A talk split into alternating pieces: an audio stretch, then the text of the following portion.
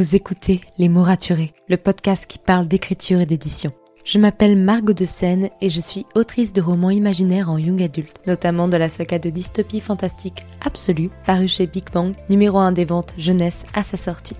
Les mots raturés, c'est le podcast qui donne la parole aux auteurs et aux acteurs du monde de l'édition et qui vous aide à aller des premières idées à la publication de votre roman. C'est aussi une académie en ligne avec des masterclass et des ateliers en live chaque mois. Je vous souhaite à tous et à toutes une très belle écoute. When it comes to finding great deals on mobiles, we've gone beyond expectations at Curry's. Maybe you want the latest Samsung Galaxy A54. We've got all the latest models on the award winning ID Mobile and Vodafone networks. Maybe you want a better deal. We've got deals on data, trade ins, cashback, and more. See for yourself at your nearest Curry's store. And if you want free next day delivery, look online at carphonewarehouse.com. Order before 8 pm for free next day delivery in most areas, subject to availability, excludes bank holidays.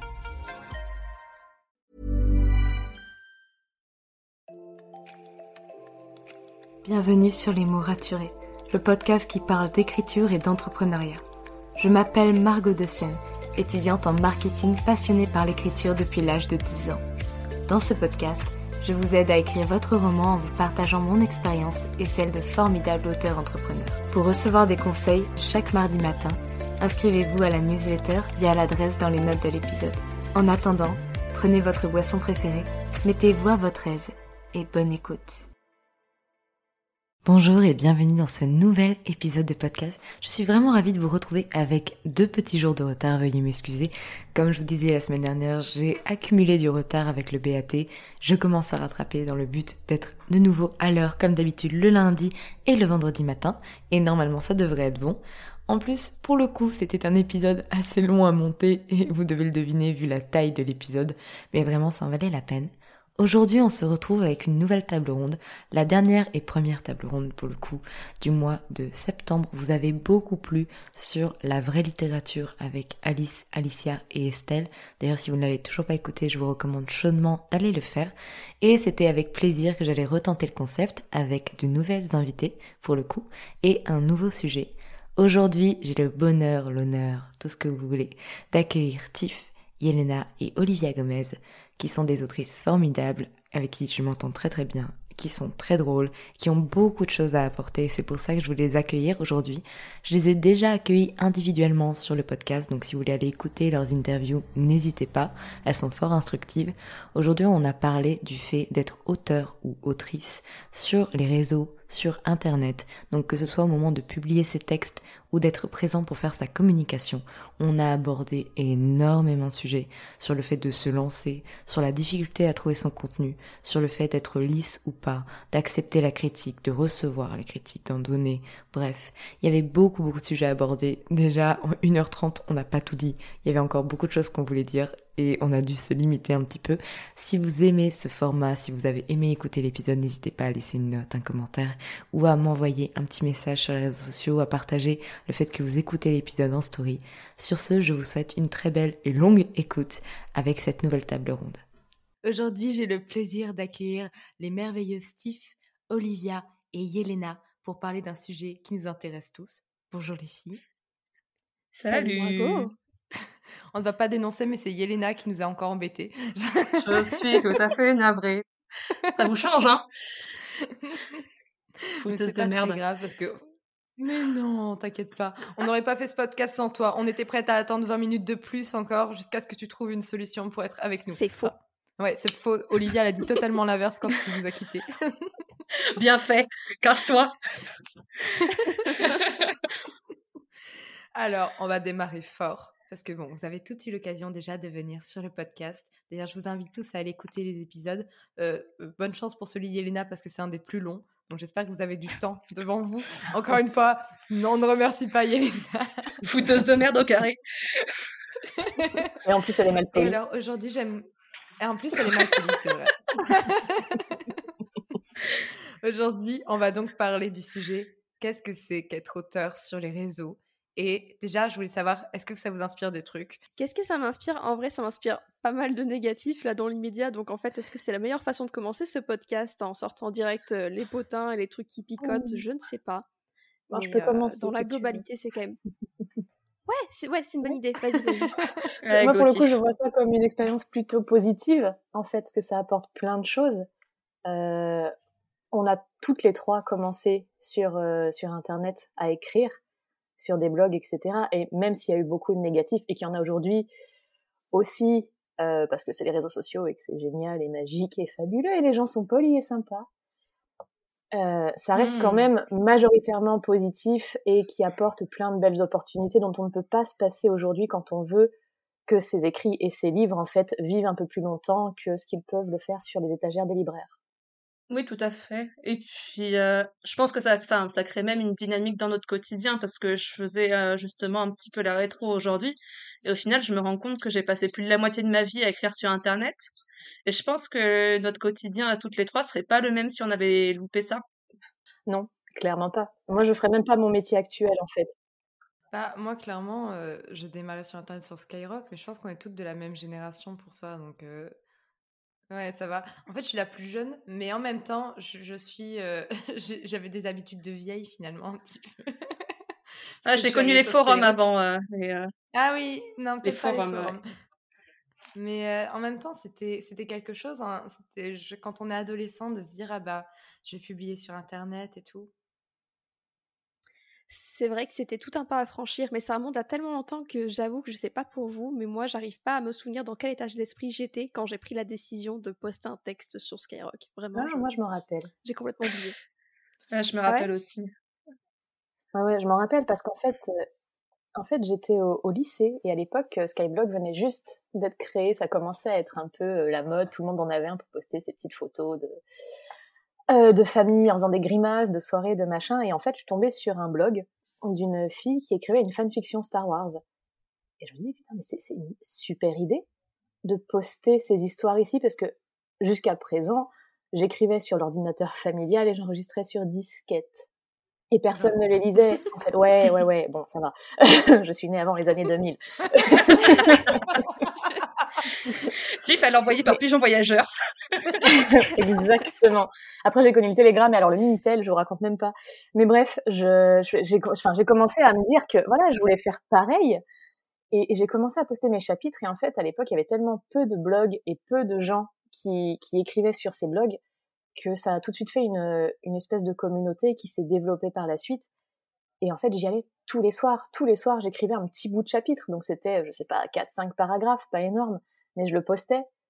Et, euh, et je me souviens, enfin, j'avais hâte de rentrer euh, du lycée pour écrire et j'avais hâte de voir les commentaires. Alors qu'à l'époque, on est bien d'accord, c'est que mes copines de lycée à qui j'ai donné l'adresse du blog qui me lisaient au départ. Mais j'en avais quand même hâte et c'est une sensation que j'ai retrouvée par la suite quand j'ai migré sur Wattpad depuis Skyblog où, euh, ben, pareil, j'ai retrouvé cette espèce d'engouement où tu vas poster ton chapitre que tu as galéré à écrire et tu sais qu'il y a des gens qui sont derrière et qui vont venir euh, bah, le commenter. Alors, des fois pour te corriger des fautes, des fois pour te dire que c'est juste, c'est trop bien, ou des fois un peu plus, mais dans tous les cas, tu sais qu'il y a des gens derrière qui t'attendent. Et ça, c'est un état d'esprit duquel je me suis jamais vraiment détachée, parce que j'adore ça et dont je me rappellerai, je pense, très longtemps. Ouais, c'est beau en fait.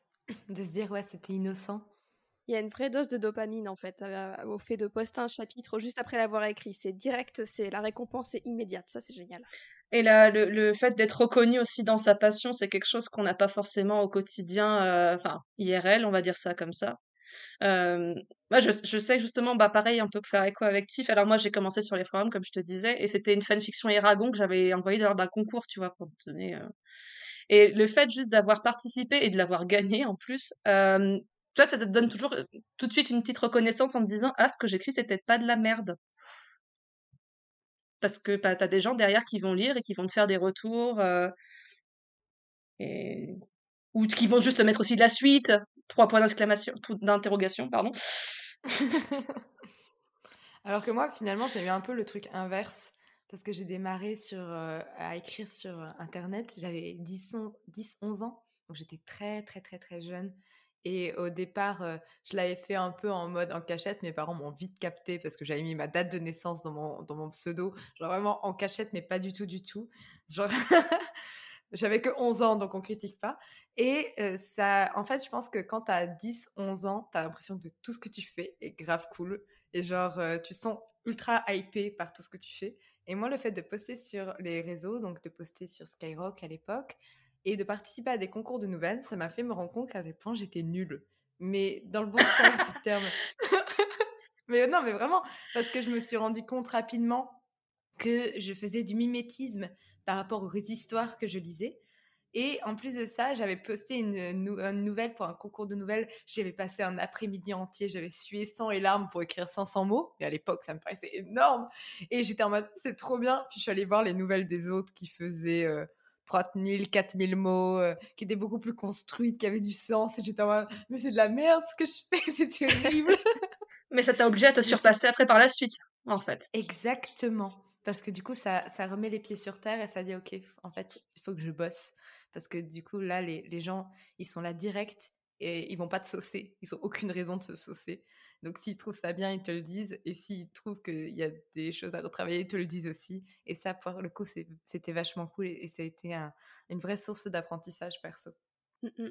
Mmh. C'est vrai que ça a été un accélérateur pour beaucoup de gens. Ce côté publié sur Internet, c'est vrai que j'ai eu la sensation que c'était une espèce d'accélérateur pour beaucoup de gens parce que le fait d'être confronté à des, lecteurs, à des avis, à des gens qui attendent la suite, à des gens qui vont aussi te relever des, éléments un peu négatifs, c'est vraiment quelque chose qui accélère ton niveau et, et ta montée en compétence entre guillemets en tant qu'auteur parce que c'est vrai que quand tu es tout seul à écrire derrière ton ordi, je l'ai fait pendant plusieurs années, euh, bon bah tu, tu apprends de fait parce que tu écris et que tu continues de lire à côté, mais sinon t'apprends tellement plus vite quand t'as le regard des autres, qui est critique en plus. C'est assez impressionnant de ce côté-là. Tu sais que tu as attendu au tournant, donc c'est vrai qu'il faut que tu fasses gaffe bah, aux remarques que t'as déjà eues. Et puis même, tu te dis pas, ouais, t'écris plus forcément dans, pas dans le vide, parce que écrire pour soi, c'est quand même une écriture en soi.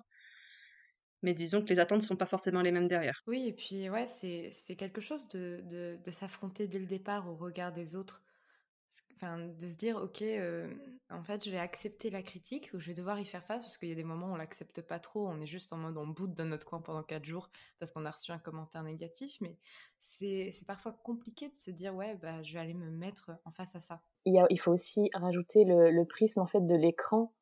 Il y a, a un écran entre nous et les personnes en face qui vont nous lire et nous faire des retours. Et le problème, c'est que ça déshumanise les gens.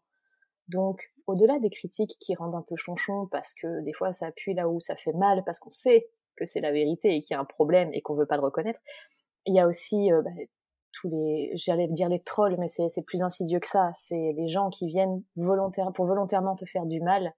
Quand tu es sur une plateforme comme Skyblog à l'époque, qui était ultra, ultra utilisée par une grosse communauté de gens qui écrivaient, et où c'était la guerre à qui était le plus lu, parce qu'à les entendre, euh, c'était une histoire par lecteur, visiblement, donc les lecteurs ne pouvaient pas se diviser entre plusieurs histoires. Euh, on devait en fait faire face non seulement à des critiques pour ceux qui savaient ce que c'était, mais à juste des trucs aussi, aussi bêtes et méchants que euh, mais t'as pas honte de publier ça, tu devrais aller crever en fait.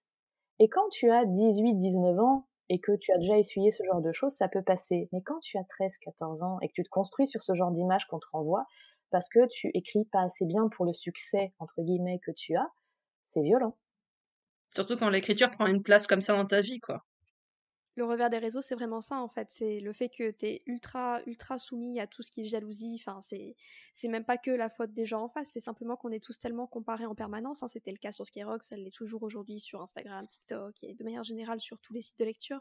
On est tellement tout le temps comparés les uns aux autres qu'en fait, très naturellement, tu peux avoir de la jalousie même sans t'en rendre compte. Et ça, c'est vrai que à la fois tu l'as subi en tant qu'auteur et à la fois tu peux l'éprouver quand tu es dans une mauvaise passe. Et bref, c'est un cercle vicieux, c'est le vrai problème. Ouais, c'est ça, parce qu'en fait, tu peux pas t'empêcher de regarder ce que font les autres en disant, mais en fait, ils sont beaucoup plus forts que moi, ils ont beaucoup plus de lecteurs. Comment ils font? Et, et quand tu es jeune, c'est ça qui induit le fait de, de, copier aussi, je pense. Parce que tu te dis, ouais, mais si lui, il a réussi en faisant ça, bah, je vais faire pareil. Et c'est encore plus frustrant de te rendre compte que ça marche pas. Parce que c'est logique que ça marche pas, mais quand tu as 11, 12, 13 ans, tu comprends pas mais pourtant j'ai fait quelque chose de qualité similaire, alors que pas du tout. Où j'ai fait, j'ai utilisé les mêmes tropes, ou j'ai utilisé les mêmes couples quand on écrit de la fanfiction, parce qu'il y a beaucoup de gens qui ont démarré par la fanfiction sur Internet. Euh, Yelena coucou, et toi je pense que tu vas pouvoir nous en parler. Et, et pour autant, c'est, ça veut pas dire que ça va fonctionner. Et, et c'est compliqué à accepter parce que on se dit, mais en fait, qu'est-ce qui marche pas chez moi et pourquoi moi, je suis pas, ça marche pas, qu'est-ce que je fais mal Et ça pousse à se remettre en question très souvent, ce qui est parfois dur quand on est très jeune. Ça, c'est euh, tu le, c'est ce que tu, tu, dis de manière bienveillante quand toi tu te mets, euh, ben, en, quand tu te mets en empathie, tu te dis effectivement j'ai du travail à refaire sur moi, mais je, je pense qu'il y a beaucoup de gens qui réfléchissent de manière inverse, c'est-à-dire qu'ils vont voir un truc à succès et qui vont au contraire se dire mais euh, pourquoi? C'est pourri, enfin moi je fais vachement mieux, c'est absolument pas mérité, et qui vont venir derrière te faire la misère ou euh, aller, je sais pas, par exemple, au pif, vraiment pas du tout du vécu, mais euh, faire le, le, la route de tous les sites de lecture, des blogs de machin pour aller laisser un commentaire comme quoi c'est vraiment de la merde. Ça, c'est des gens qui ont du temps à perdre. Je voulais rebondir dessus. Euh, en fait, c'est vrai que les, réseaux ont le côté un peu euh, grisant, mais à la fois challengeant de, de, de la comparaison que ce soit autour euh, d'un truc aussi trivial que les chiffres, voir le nombre de commentaires, le nombre de vues, le nombre, euh, ou même euh, après il y en a qui vont dire mais du coup moi j'écris des chapitres qui sont peut-être trop longs parce que je vois qu'en moyenne c'est toujours comme ci, comme ça. Et, et en fait de se comparer effectivement il y a plusieurs réactions qui en ressortent. C'est soit les gens ils se disent ah bah ça m'inspire, je vais je vais faire mieux ou je vais essayer de voilà faire des choses à, ma sauce, soit au contraire comme dit Yves, des gens qui euh, pour eux c'est aller taper euh, chez le voisin pour le faire descendre quoi. Ouais. Et j'imagine que toi en plus bah as écrit une fanfiction qui était qui était vachement différente pour le coup parce que bah t'es es sorti un peu des j'ai envie de dire des clichés qui sont pas forcément une mauvaise chose mais qu'on retrouve parfois dans les fanfictions Harry Potter en créant une une histoire totalement nouvelle qui pourrait totalement être publiée parce que bah, c'est vraiment quelque chose d'à part de, des romans. Et j'imagine que ça, ça doit pas être facile non plus à, faire dans les fanfictions, de sortir des carcans.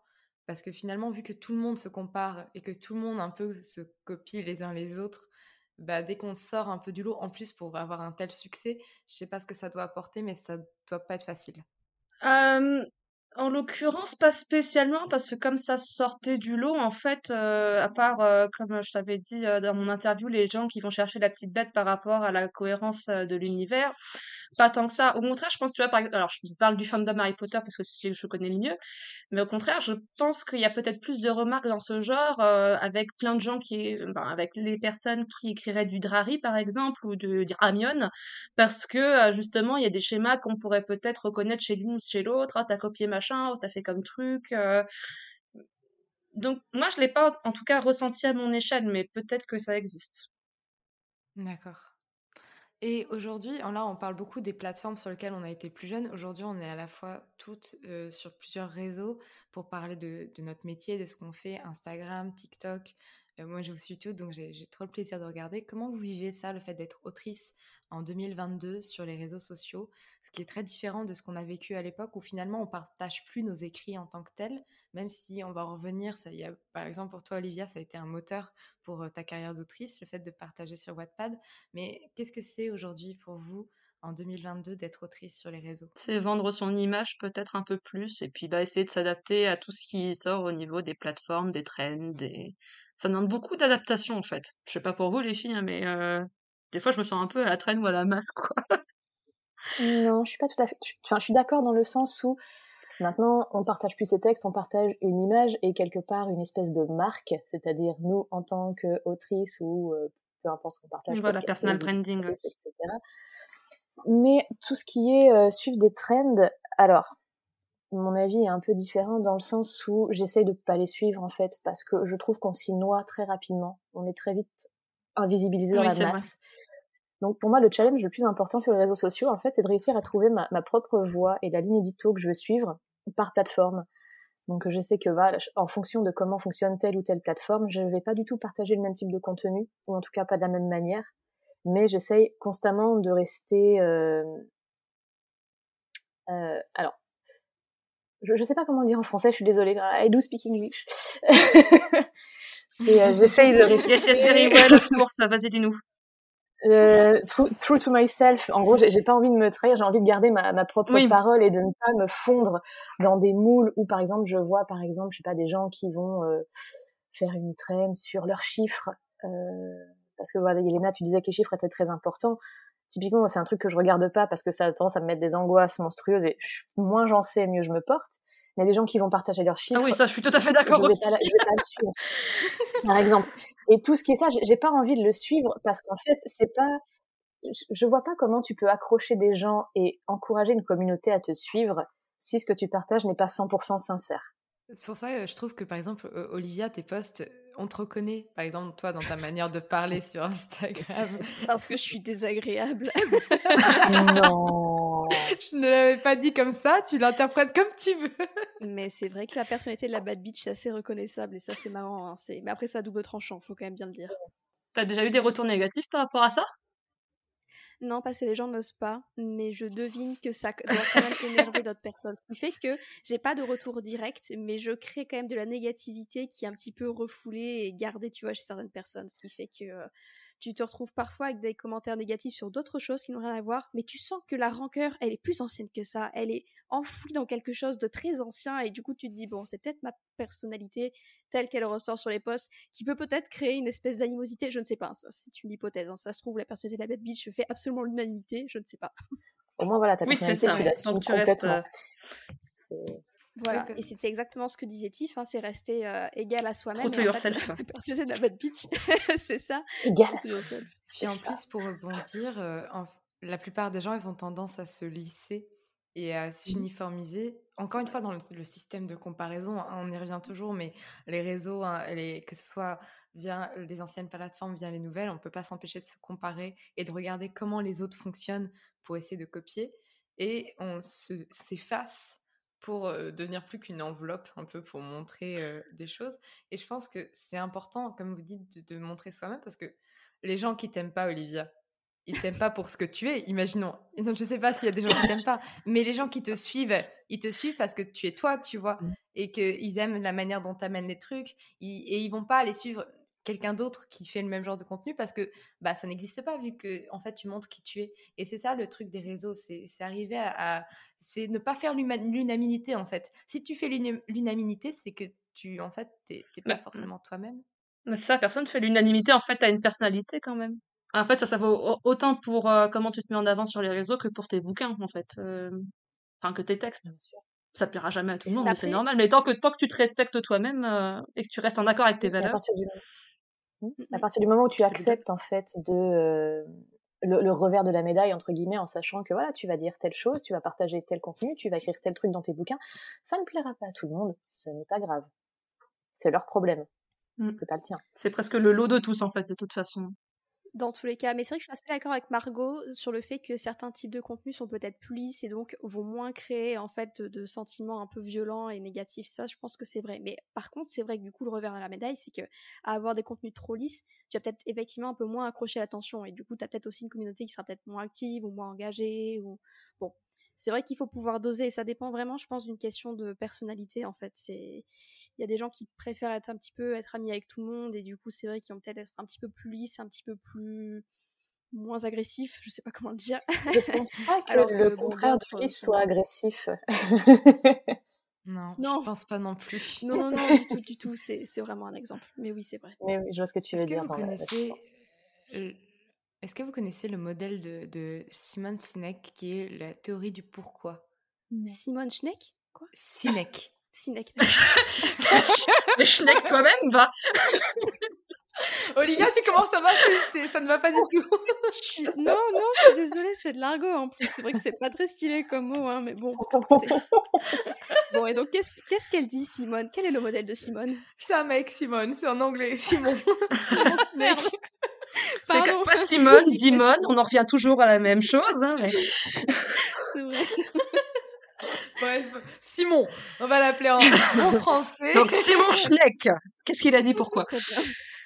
Il a parlé du pourquoi. Le pourquoi, c'est en fait les étapes, la manière dont tu transmets ton message. Et il dit que la plupart des entreprises font d'abord le quoi, puis le comment, et enfin le pourquoi et que celles qui réussissent, elles savent d'abord pourquoi elles font les choses et elles communiquent dans l'autre sens. Mmh. Et en fait, c'est un peu le truc sur les réseaux sociaux. Si vous savez pourquoi vous faites les choses, bah, vous aurez une valeur unique parce que c'est Mmh. votre vision des choses et ce que vous, vous voulez apporter.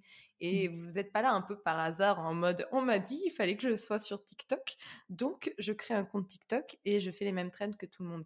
Bah là, vous savez pas très bien pourquoi, même, enfin, même vous, vous savez pas très bien pourquoi vous êtes là. Est-ce que vous foutez sur cette plateforme à tourner des vidéos à 3 heures du matin de vous dans une cuisine en train de touiller dans une casserole? C'est du vécu. c'est du vécu. Je me souviens. Oui. Donc, en fait, c'est peut-être ça aussi. Euh, euh, avant de se lancer sur quelque réseau que ce soit, il faut d'abord savoir pourquoi vous le faites. Et si la réponse c'est juste pour se faire plaisir, ça marche, en fait. Oui, c'est ça. En fait, faut faut, faut pas que ça devienne une contrainte de manière générale, quoi. Si tu dis, oh, pff, il faut que je fasse comme ça pour euh, ressembler à quelqu'un d'autre ou parce qu'il faut que je le fasse, je suis pas sûre que ça emmène que. Voilà, faut le faire par plaisir, hein, de toute façon. Mm. Quitte à être une bad bitch avec plaisir, hein, aussi. hein, mais- Voilà. Après, je pense que beaucoup de gens doivent commencer en se disant bon, écoute, je suis auteur, j'écris, euh, tout le monde est sur les réseaux, donc il faut que je le fasse. Ce qui fait qu'à mon avis, en tout cas, savoir par où commencer. mais voilà. Mais après, peut-être qu'au bout d'un moment, ils font comme tout le monde, ils y prennent plaisir. hein. Moi, j'ai commencé parce que je devais, et puis maintenant, euh, bah, je m'amuse à faire des trends sur TikTok parce que c'est clairement le contenu le plus rapide, le plus simple et le plus facile à produire. Ça bouche les trous dans un planning édito, on va quand même pas se mentir. Donc, effectivement, voilà, c'est la valeur ajoutée quasi inexistante, mais c'est drôle et c'est fun. C'est le seul argument. Bah, C'est drôle pour nous aussi, continue. Oui, mais TikTok, il privilégie beaucoup le quantitatif au qualitatif, hein, de toute Ouais. façon. hein, donc, euh, mais euh, tu sais, je voulais revenir par rapport aux plateformes. Il y a beaucoup de choses qui font que être auteur sur les réseaux, c'est parfois encore mal compris de la plupart des gens du monde de l'édition. Bah, par exemple, je vais, je vais revenir à, à toi, Tiff. On s'est vu au salon de Mons. Et je, il y avait énormément de monde sur la file parce qu'en fait, vous étiez face à une ligne. Donc, ça permettait aux gens de faire la queue facilement, surtout que c'était la sortie de Elvira. Donc, euh, et c'était intéressant pour les gens de venir chercher la version collector. Et euh, notamment, il y a des gens que, où, que ça bloquait légèrement j'ai bloqué de toute la salle. pauvres auteurs. Ah oui. et- euh, j'ai vu sur la tête de personnes qui ne comprenaient pas ce qui se passait. Et, et, et, euh, pareil, j'ai assisté aussi à la dédicace de Jay Christophe, Mhm. où on a bloqué euh, la place de l'île entière Oh, avec la, wow. la queue. Et oui, oui, oui, la grande place. Et il y avait des gens qui venaient me voir, parce que visiblement j'ai une tête à donner des informations dans une file, euh, pour me demander qu'est-ce qui se passait. Non, mais sérieusement, à chaque fois, j'attends moi que ça tombe. Et, euh, et qui ne comprenaient pas que des gens puissent se déplacer pour un auteur. Et j'ai dû leur expliquer que être auteur sur les réseaux, ça faisait se déplacer. Et pareil, j'avais assisté à la dédicace de Morgane Moncomble pour accompagner une amie. Et il y avait énormément de gens qui étaient venus. Et quand il y a des gens qui sont venus me voir pour me demander qui c'était, j'aurais dit que c'était une autrice. Ils m'ont demandé qu'est-ce qu'elle écrivait. J'aurais dit son genre d'écriture. Et ils n'en revenaient pas qu'une autrice de, attention, grosse guillemets, romance euh, et romance, euh, mais tout type de romance parce qu'elle écrit plein de choses, puisse attirer autant de monde, ça les dépassait. Mais parce que bah, les réseaux, quoi. Ce qui est fabuleux en plus, c'est que Vas-y, Morgane. Moncomble, son dernier bouquin, euh, est dans le top 5 des meilleures ventes de la rentrée littéraire, en fait. Tout genre confondu. Donc, que les gens ne la connaissent pas, c'est une chose, mais le mépris euh, ordinaire pour la romance ou certains genres de l'imaginaire aussi, euh, c'est un peu insupportable. C'est un peu insupportable. Et dans le cas de Mons, pour le coup, tu disais, voilà, les, les gens, en fait, ces pauvres personnes, j'avais beaucoup d'empathie pour elles. hein.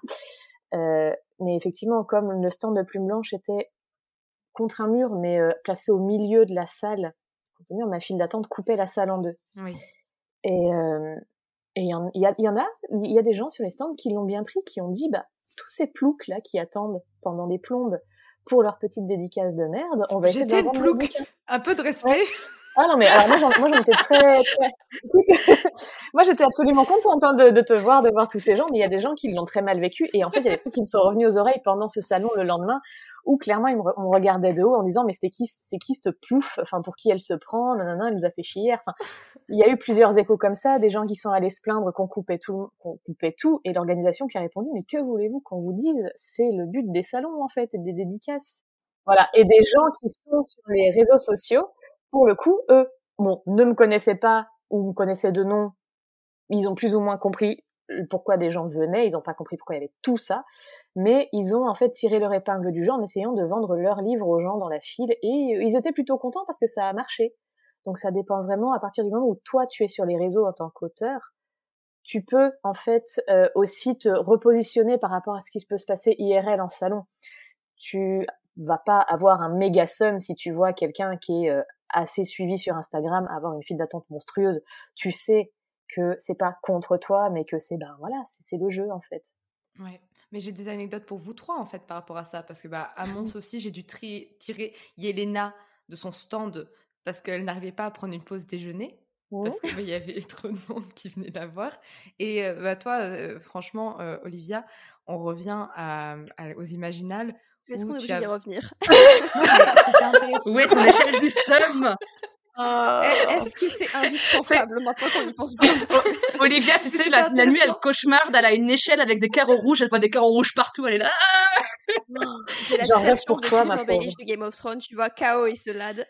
Ah ouais, c'est intéressant c'est intéressant de dire que en fait, même ta maison d'édition a, fait ses ventes par rapport à ce qu'elle faisait d'habitude. Et toi, comme tu es actuellement en train de monter sur les réseaux, tu as eu beaucoup, beaucoup plus de monde que ce qu'ils pensaient et tu avais vendu bah, tous tes romans. Certes, ça crée une échelle du somme, mais ça montre bien que bah, être autrice sur les réseaux ou auteur sur les réseaux, si vous êtes un garçon que vous m'écoutez, je suis désolée, je dis autrice depuis tout à l'heure, mais c'est parce que je parle avec trois merveilleuses autrices, donc c'est pour ça. Mais ça apporte quelque chose, quoi. Ça va, l'échelle du somme, tu t'en es remis après six mois ou toujours? Ça va, j'avais réussi à oublier, mais grâce à vous, c'est revenu sur le devant de la scène. d'autres salons depuis? C'est toujours un bonheur. On est là pour toi. Je suis désolée. Écoute, oui, je referai d'autres salons et pour les prochains salons, je surveillerai plus euh, le stock qu'on prend et surtout, je demanderai aux copines en fait euh, qui sont aussi sur les réseaux et qui ont donc une communauté qui est plus importante que la mienne, combien vous prenez d'exemplaires. Ça, c'est vraiment la leçon que je tirais des Imaginales, c'est pas trop sous-estimer ses propres ventes en se disant non mais personne me connaît de toute façon parce que voilà. Non, faut toujours prendre beaucoup plus. C'est toi hein. qui prévois tes espaces pour les salons? Ou c'est ton éditeur non, non, du tout, du tout. C'est juste que je m'étais, je m'étais pas, non, non, c'est mon éditeur. Je m'étais pas du tout inquiétée de savoir combien d'exemplaires seraient pris. Et mon éditrice, c'est pareil, elle, s'imaginerait pas que les imaginaires. Bah, c'est surtout que, bah, vous avez eu comme, euh, comme comparaison euh, l'édition d'octobre, qui n'était pas du tout une édition normale, donc c'était faussé également.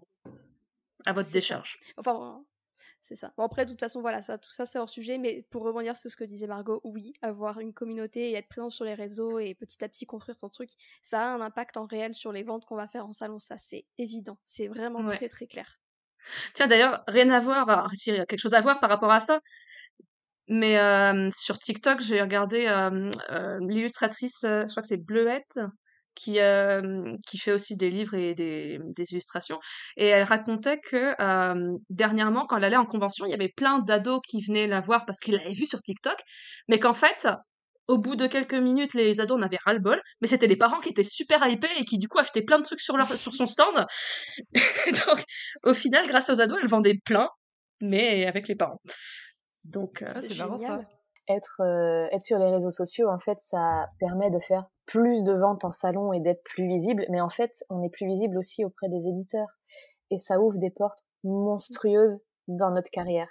Enfin, je, ne sais pas quand tu vas diffuser ce podcast, euh, Margot, mais euh, enfin, moi je sais que j'ai des trucs monstrueux qui, qui se sont débloqués grâce à ça. Yelena, je sais aussi, toi aussi. Enfin, bah, ce sera trop tôt pour toi dans tous les cas parce que l'épisode sort dans quelques jours.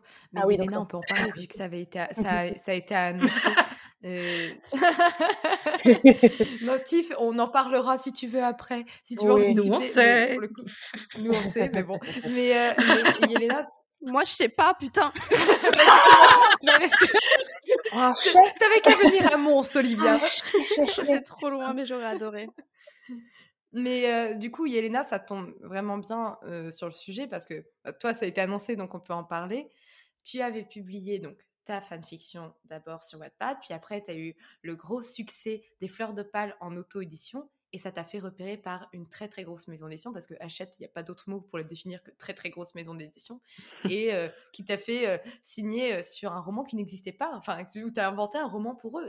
Enfin, ça, ça ouvre des opportunités qui sont quand même dingues.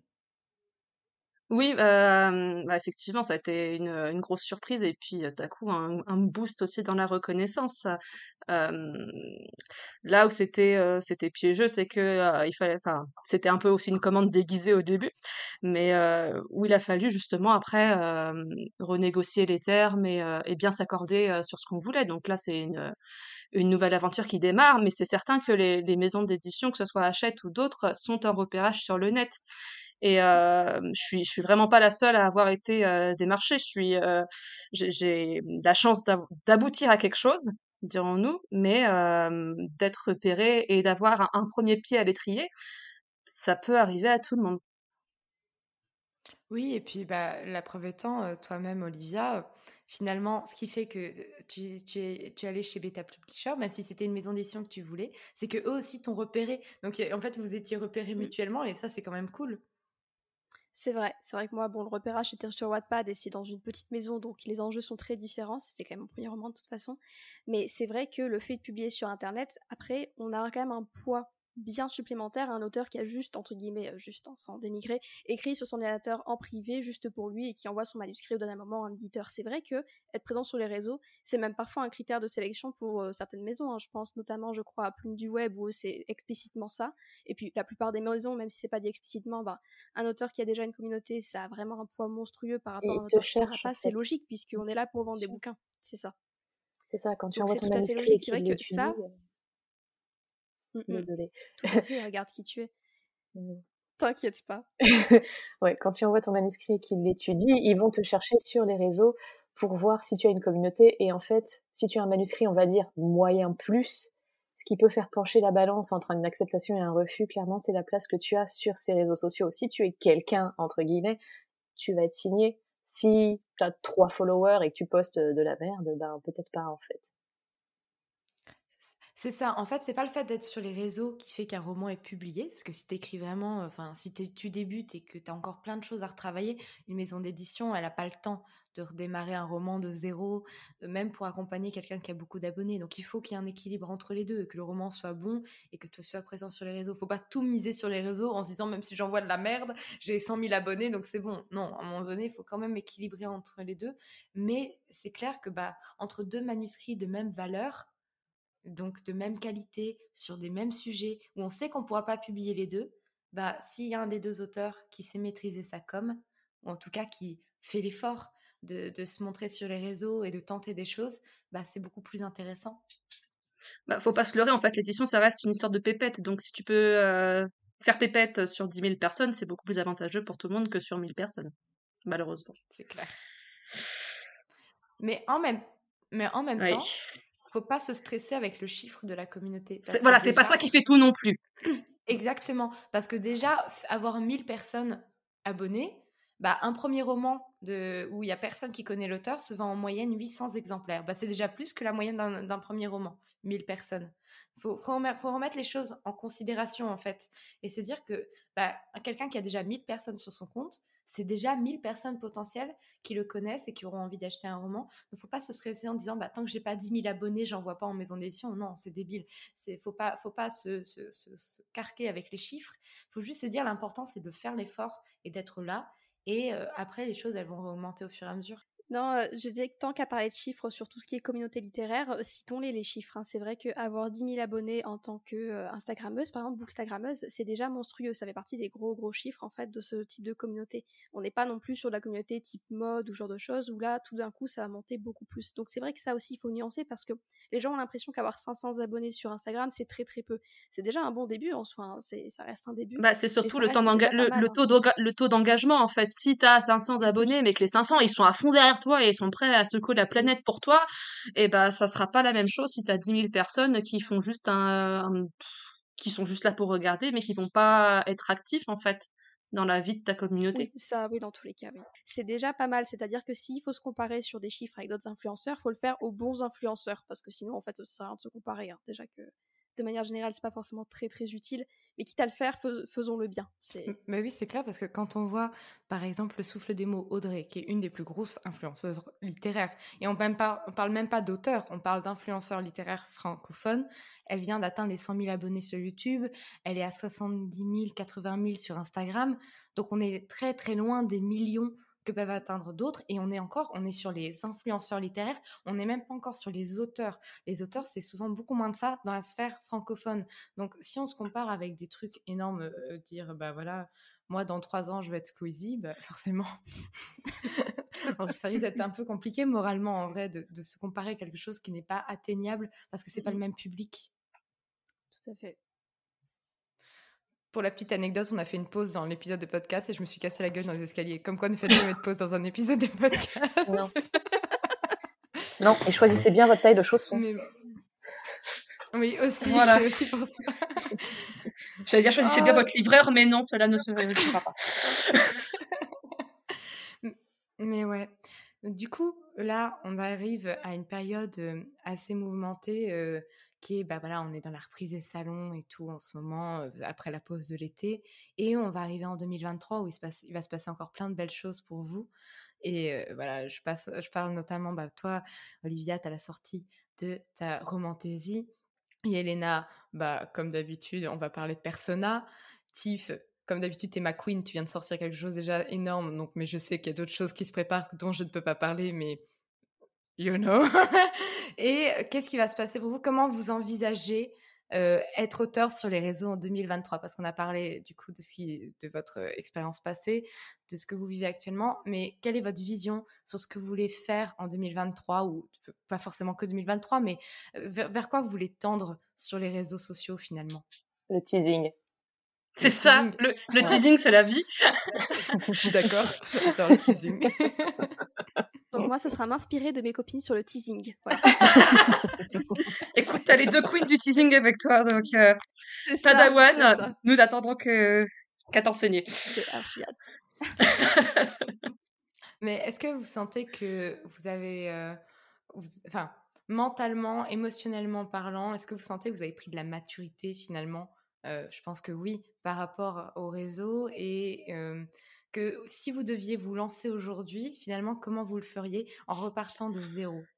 Je pense qu'on a tellement d'habitudes qui sont ancrées en fait dans notre manière de communiquer sur les réseaux que de se dire repartir de zéro avec euh, ce qui, les outils actuels.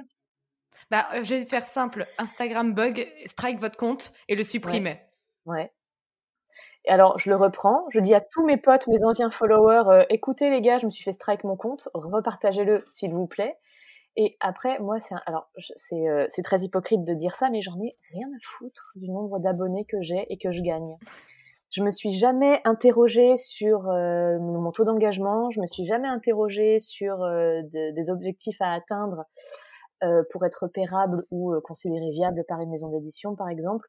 Ou, enfin, je sais qu'il y a des, des, ça se fait beaucoup dans l'illustration plus que dans l'écriture, mais il y a des, des gens qui se donnent des objectifs, genre ils vont, ils vont participer à certains, certains challenges, dans l'objectif précis, assumé, de gagner des followers et qui vont demander euh, à ce qu'on partage telle ou telle chose pour toucher un public toujours plus large. Moi, c'est quelque chose qui, je, m'en fiche complètement.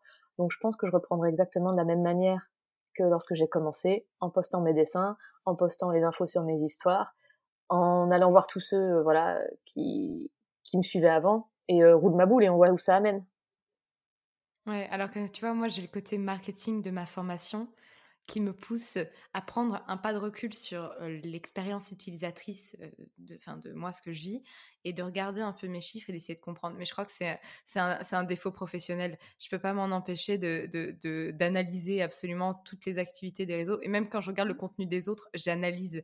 Et j'analyse même sans m'en rendre compte parce que bah, j'ai fait ça pendant des années et ouais, c'est devenu un vice professionnel, je pense. Après, si ça fonctionne pour toi, c'est très bien. Moi, je sais que c'est quelque chose qui a tendance à m'angoisser quand je vois que mon nouveau post a fait moins de likes mmh. que les précédents ou ce genre de choses, ou que je vais poster par exemple un dessin qui a beaucoup moins de likes que lorsque je parle d'écriture, alors que le dessin, c'est quand même ce qui me fait gagner ma vie.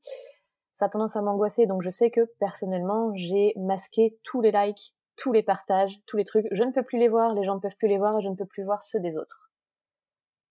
Après, chacun a une manière de fonctionner particulière qui, lui est propre, et tant que chacun est bien avec sa manière de fonctionner, c'est l'essentiel, je pense.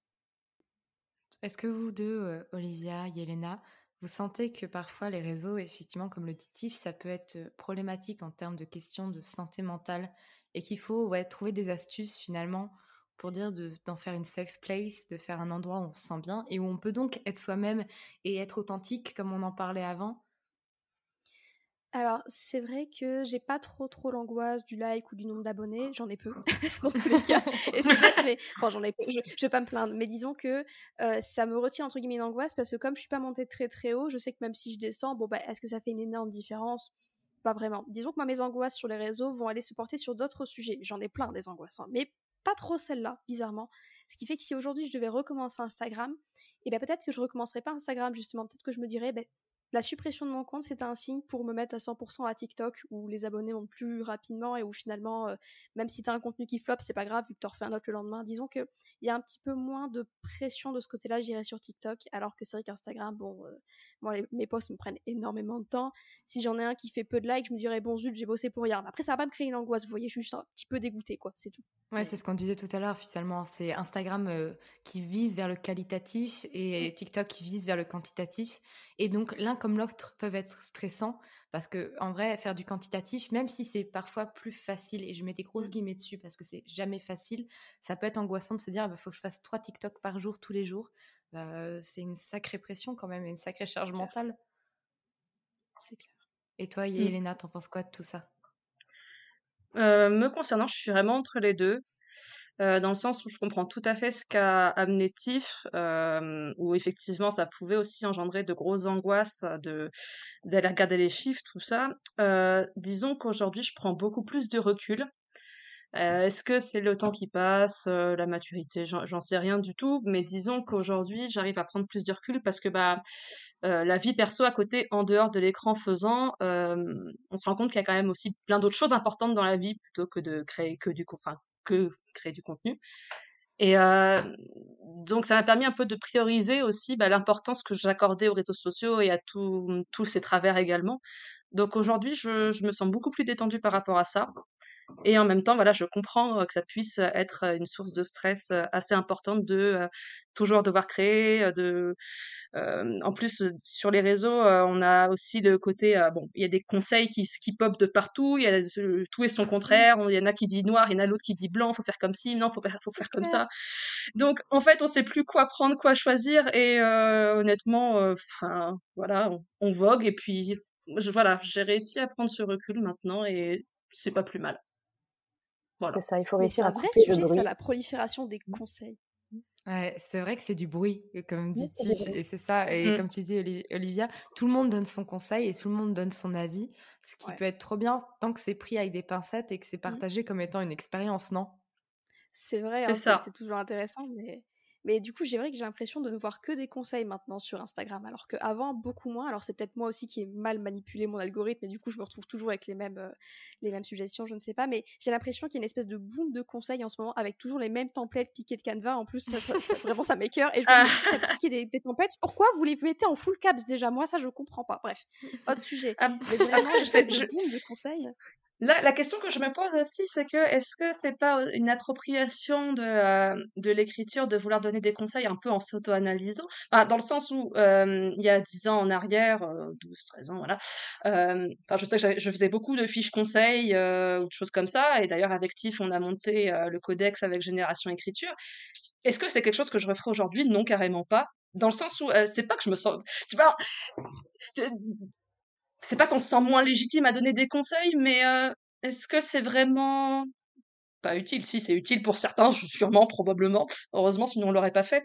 Mais euh, voilà, il y, a tellement de choses qui se, qui se partagent, mais plus comme des expériences et des témoignages, et c'est d'autant plus intéressant, je trouve, plutôt que d'avoir des recettes toutes faites qui sont partagées euh, et que, voilà, on sait pas par quel bout prendre les choses. Je sais pas si je suis claire. C'est la soirée aussi. C'est clair. C'est clair. Mais tu vois, on parlait tout à l'heure du fait de reproduire des schémas.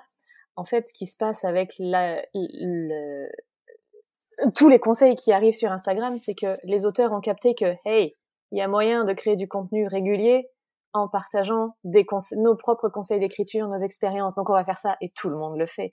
Et encore une fois, c'est à chacun de réussir à euh, à trouver ce qui lui parle et ce qui lui parle pas et à faire taire le bruit quand il devient vraiment trop présent en fait. Mais vous voulez un truc en plus, c'est un absolu non-sens de faire ça. Parce que en faisant ça, on attire des auteurs. Bien sûr. Bah oui. Et pas des lecteurs, bah oui. Et pas forcément des lecteurs, parce que des auteurs peuvent être aussi nos lecteurs, mais on n'attire pas forcément des personnes qui aiment lire notre genre mmh et qui aiment lire ce qu'on fait. Donc en fait, mmh. c'est un peu étrange, mais on, a tous démarré comme ça. Parce que, enfin, peut-être pas toi, Olivia, je sais pas si tu en as fait ou pas. Si, si. Bah, voilà. J'ai une anecdote à ce sujet. Bah, J'en ai fait aussi. On a toutes les quatre démarré par les conseils d'écriture, parce que c'est ce qu'on connaissait. Et en fait, c'est. Alors, je vais pas dire que c'est débile, parce que c'est la première chose qu'on a tendance à faire, parce qu'on parle de ce qu'on connaît finalement, mais c'est un non-sens de communication, parce qu'on s'adresse pas à la bonne cible on parle à des auteurs alors qu'en vrai on devrait parler à des lecteurs. Et c'est ça le plus important c'est de toucher des gens qui vont acheter nos livres et nous faire vivre et nous permettre de vivre de notre passion et qui vont aimer nos livres surtout. Parce que le but c'est pas de vendre notre livre à des auteurs qui nous aiment bien mais qui kiffent pas du tout notre genre et qui vont du coup pas vraiment en parler et qui vont pas le partager. Non le but c'est de toucher notre lectorat idéal, celui qui va vraiment aimer notre genre et qui va aimer sa lecture et qui va passer un bon moment finalement. Je suis assez partagée là-dessus. alors, je, suis tout à fait d'accord sur euh, les, arguments que tu avances par rapport au lectorat. Euh, il n'empêche que, euh, en tout cas me concernant, je suis assez reconnaissante des réseaux sociaux, euh, du fait que, en fait, moi, ça me, ça me rend très heureuse de voir des, des autoristes autour de moi qui ont réussi à grandir avec euh, les, euh, peut-être l'inspiration que je leur ai donnée ou que mon parcours leur a donné ou que d'autres auteurs leur ont donné, en fait. Et, de voir, de voir pousser les petites, les petites plantes autour de soi, ça donne un sentiment qui est très valorisant, je trouve, tout autant que quand on a un succès avec, avec nos textes.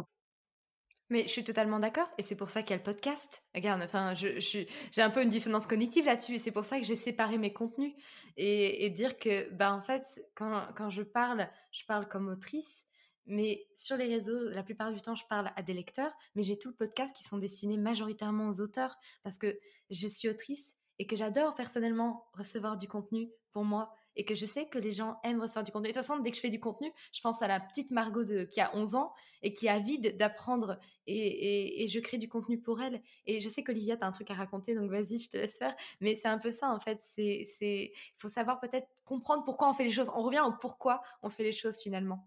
Totalement. Mais du coup, moi, ce que je veux dire, ça va totalement dans, le sens de ce que tu disais, Margot, en vrai. Hein. Ça va pas porter grand-chose. Mais personnellement, justement, quand j'ai commencé sur Instagram, j'avais justement un petit peu ce travers de, parler naturellement aux auteurs, qui était donc la communauté dans laquelle j'étais, que je connaissais et à qui je savais m'adresser. Et en fait, c'est peut-être il y a même pas un an que j'ai compris que euh, j'allais pas agrandir ma communauté de lecteurs, donc ceux qui allaient me faire vivre et faire gagner des thunes, parce que les auteurs sont des gens absolument géniaux que j'adore beaucoup.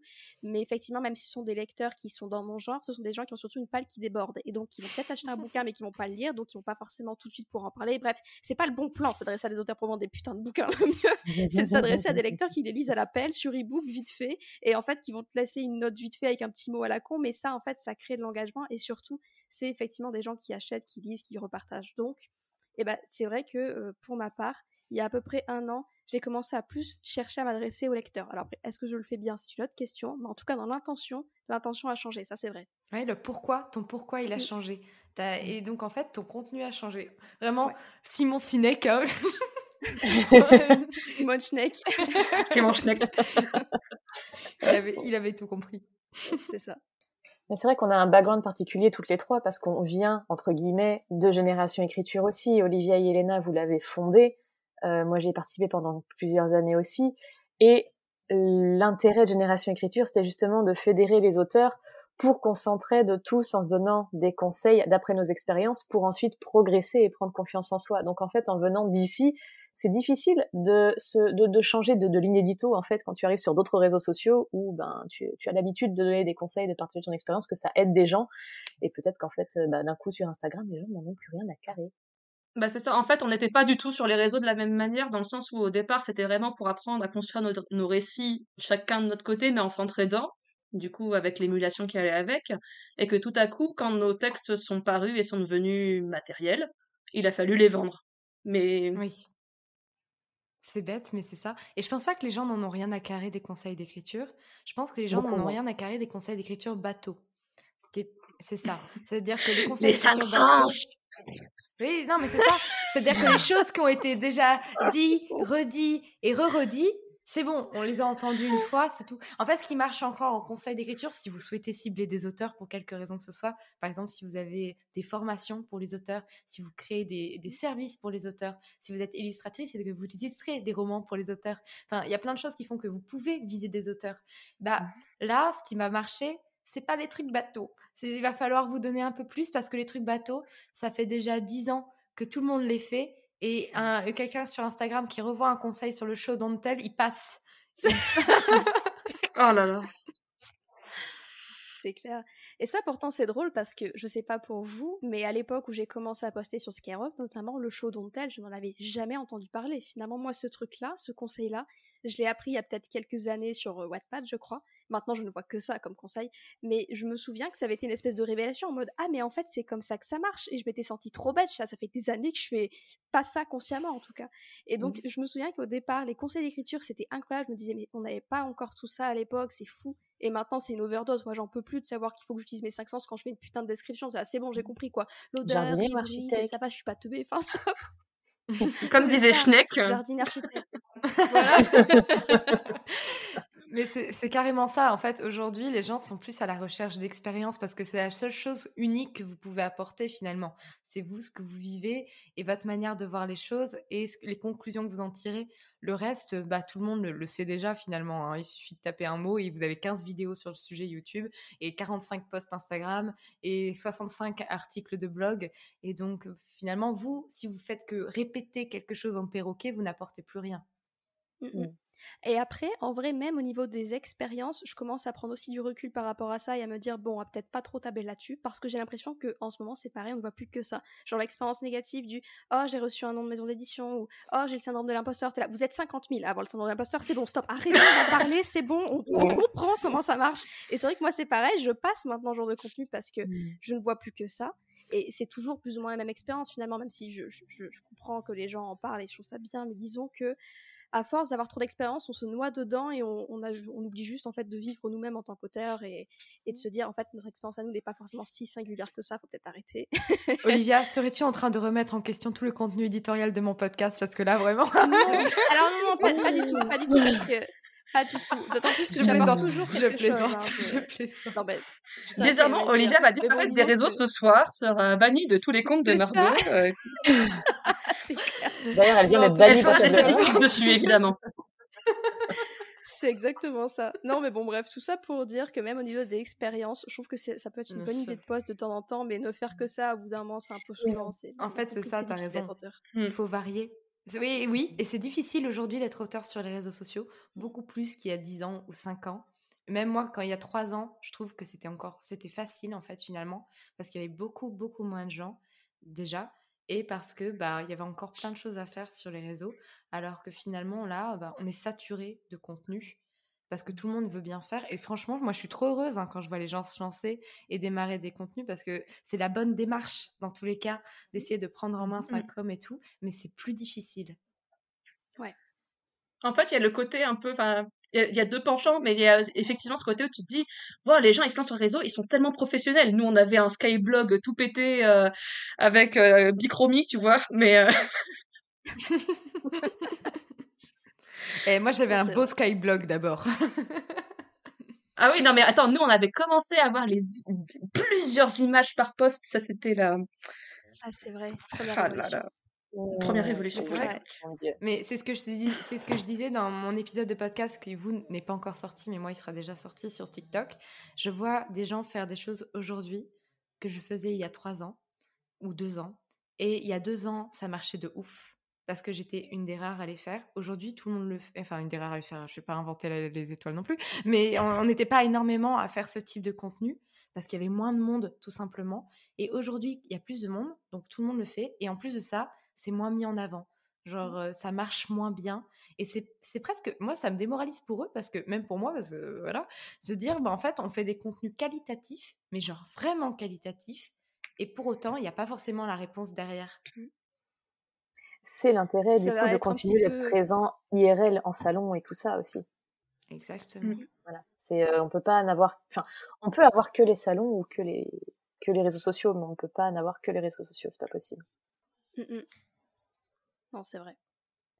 Enfin, après, Oui. je pense qu'il y en a à qui ça réussit, mais après, disons que c'est un petit peu démoralisant du coup de dire ça en podcast en mode oui, c'est vrai qu'aujourd'hui c'est quand même plus dur sur les réseaux parce que pour ceux qui voudraient se lancer ou qui ont commencé à se lancer il y a pas très longtemps, ils se disent bah en fait, je vais jamais y arriver.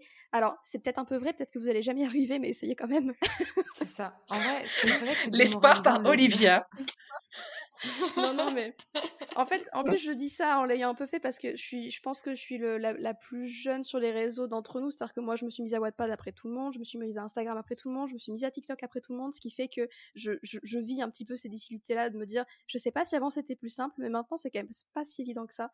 Donc c'est vrai que, euh, bon, c'est pour ça que Yelena le disait en début d'épisode, mais quand on le fait, il faut aussi y trouver un certain plaisir, sinon c'est vrai que ça peut être un peu démoralisant au début parce qu'on n'a pas toujours un retour sur investissement qui est à la hauteur de, nos attentes. Ah bah c'est clair, hein. Moi TikTok, je suis en retard aussi en soi parce que bah euh, genre pendant toute la période Covid et tout, j'étais en mode jamais de la vie TikTok, non non non, je ne ferai pas ça alors qu'aujourd'hui je suis la première à me déguiser là en vidéo, à faire n'importe quoi.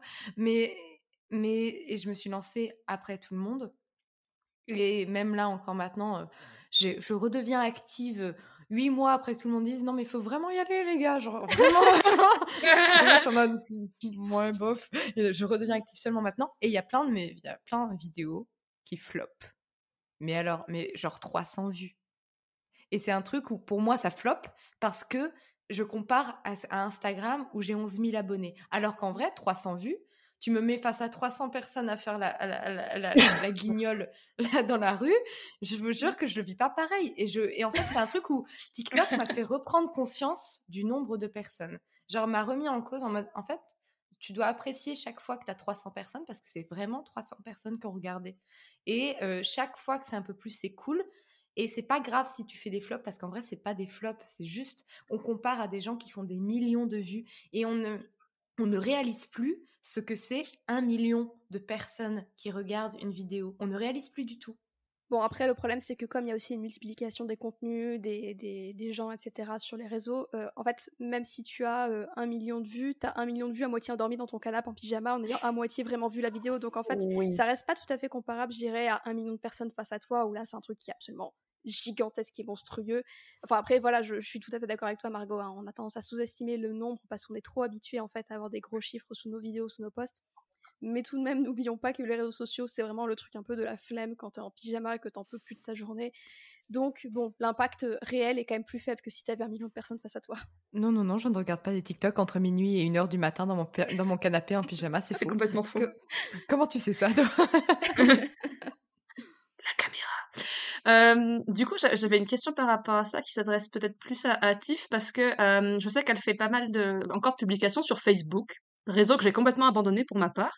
Qu'est- Qu'est-ce que tu en tires euh, en, en ce moment? Est-ce que c'est toujours euh, il y a, il y a toujours des gens? Est-ce que que- Ouais. comment ça se passe en ce moment sur Facebook? Alors, je t'avoue que bah, c'est comme ce que je disais tout à l'heure, c'est que j'y fais pas spécialement attention. J'ai tout un public de vieux, je suis désolée pour eux, mais voilà.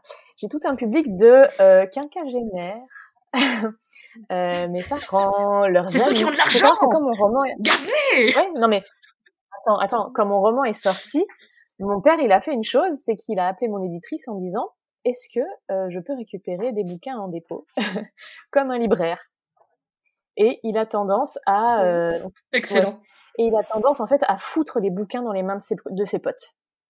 Du coup, il achète des cartons entiers, donc du coup pas comme un libraire, il achète les cartons entiers, il les préachète et il se rembourse en vendant les bouquins à tous ses potes qui, qui passent. Et en fait, sur Facebook, j'ai toujours une communauté de gens plus âgés que nous qui ne sont jamais vraiment passés sur. Alors TikTok c'est mort, Instagram ils maîtrisent pas encore trop bien, et ces gens sont encore présents de ce côté-là. Et même si je me prends pas trop la tête sur les chiffres, etc., j'ai pas envie de me couper de cette partie-là de mon public parce que c'est des gens, les Mhm. pauvres, ils risquent de rester sur Facebook jusqu'à la fin.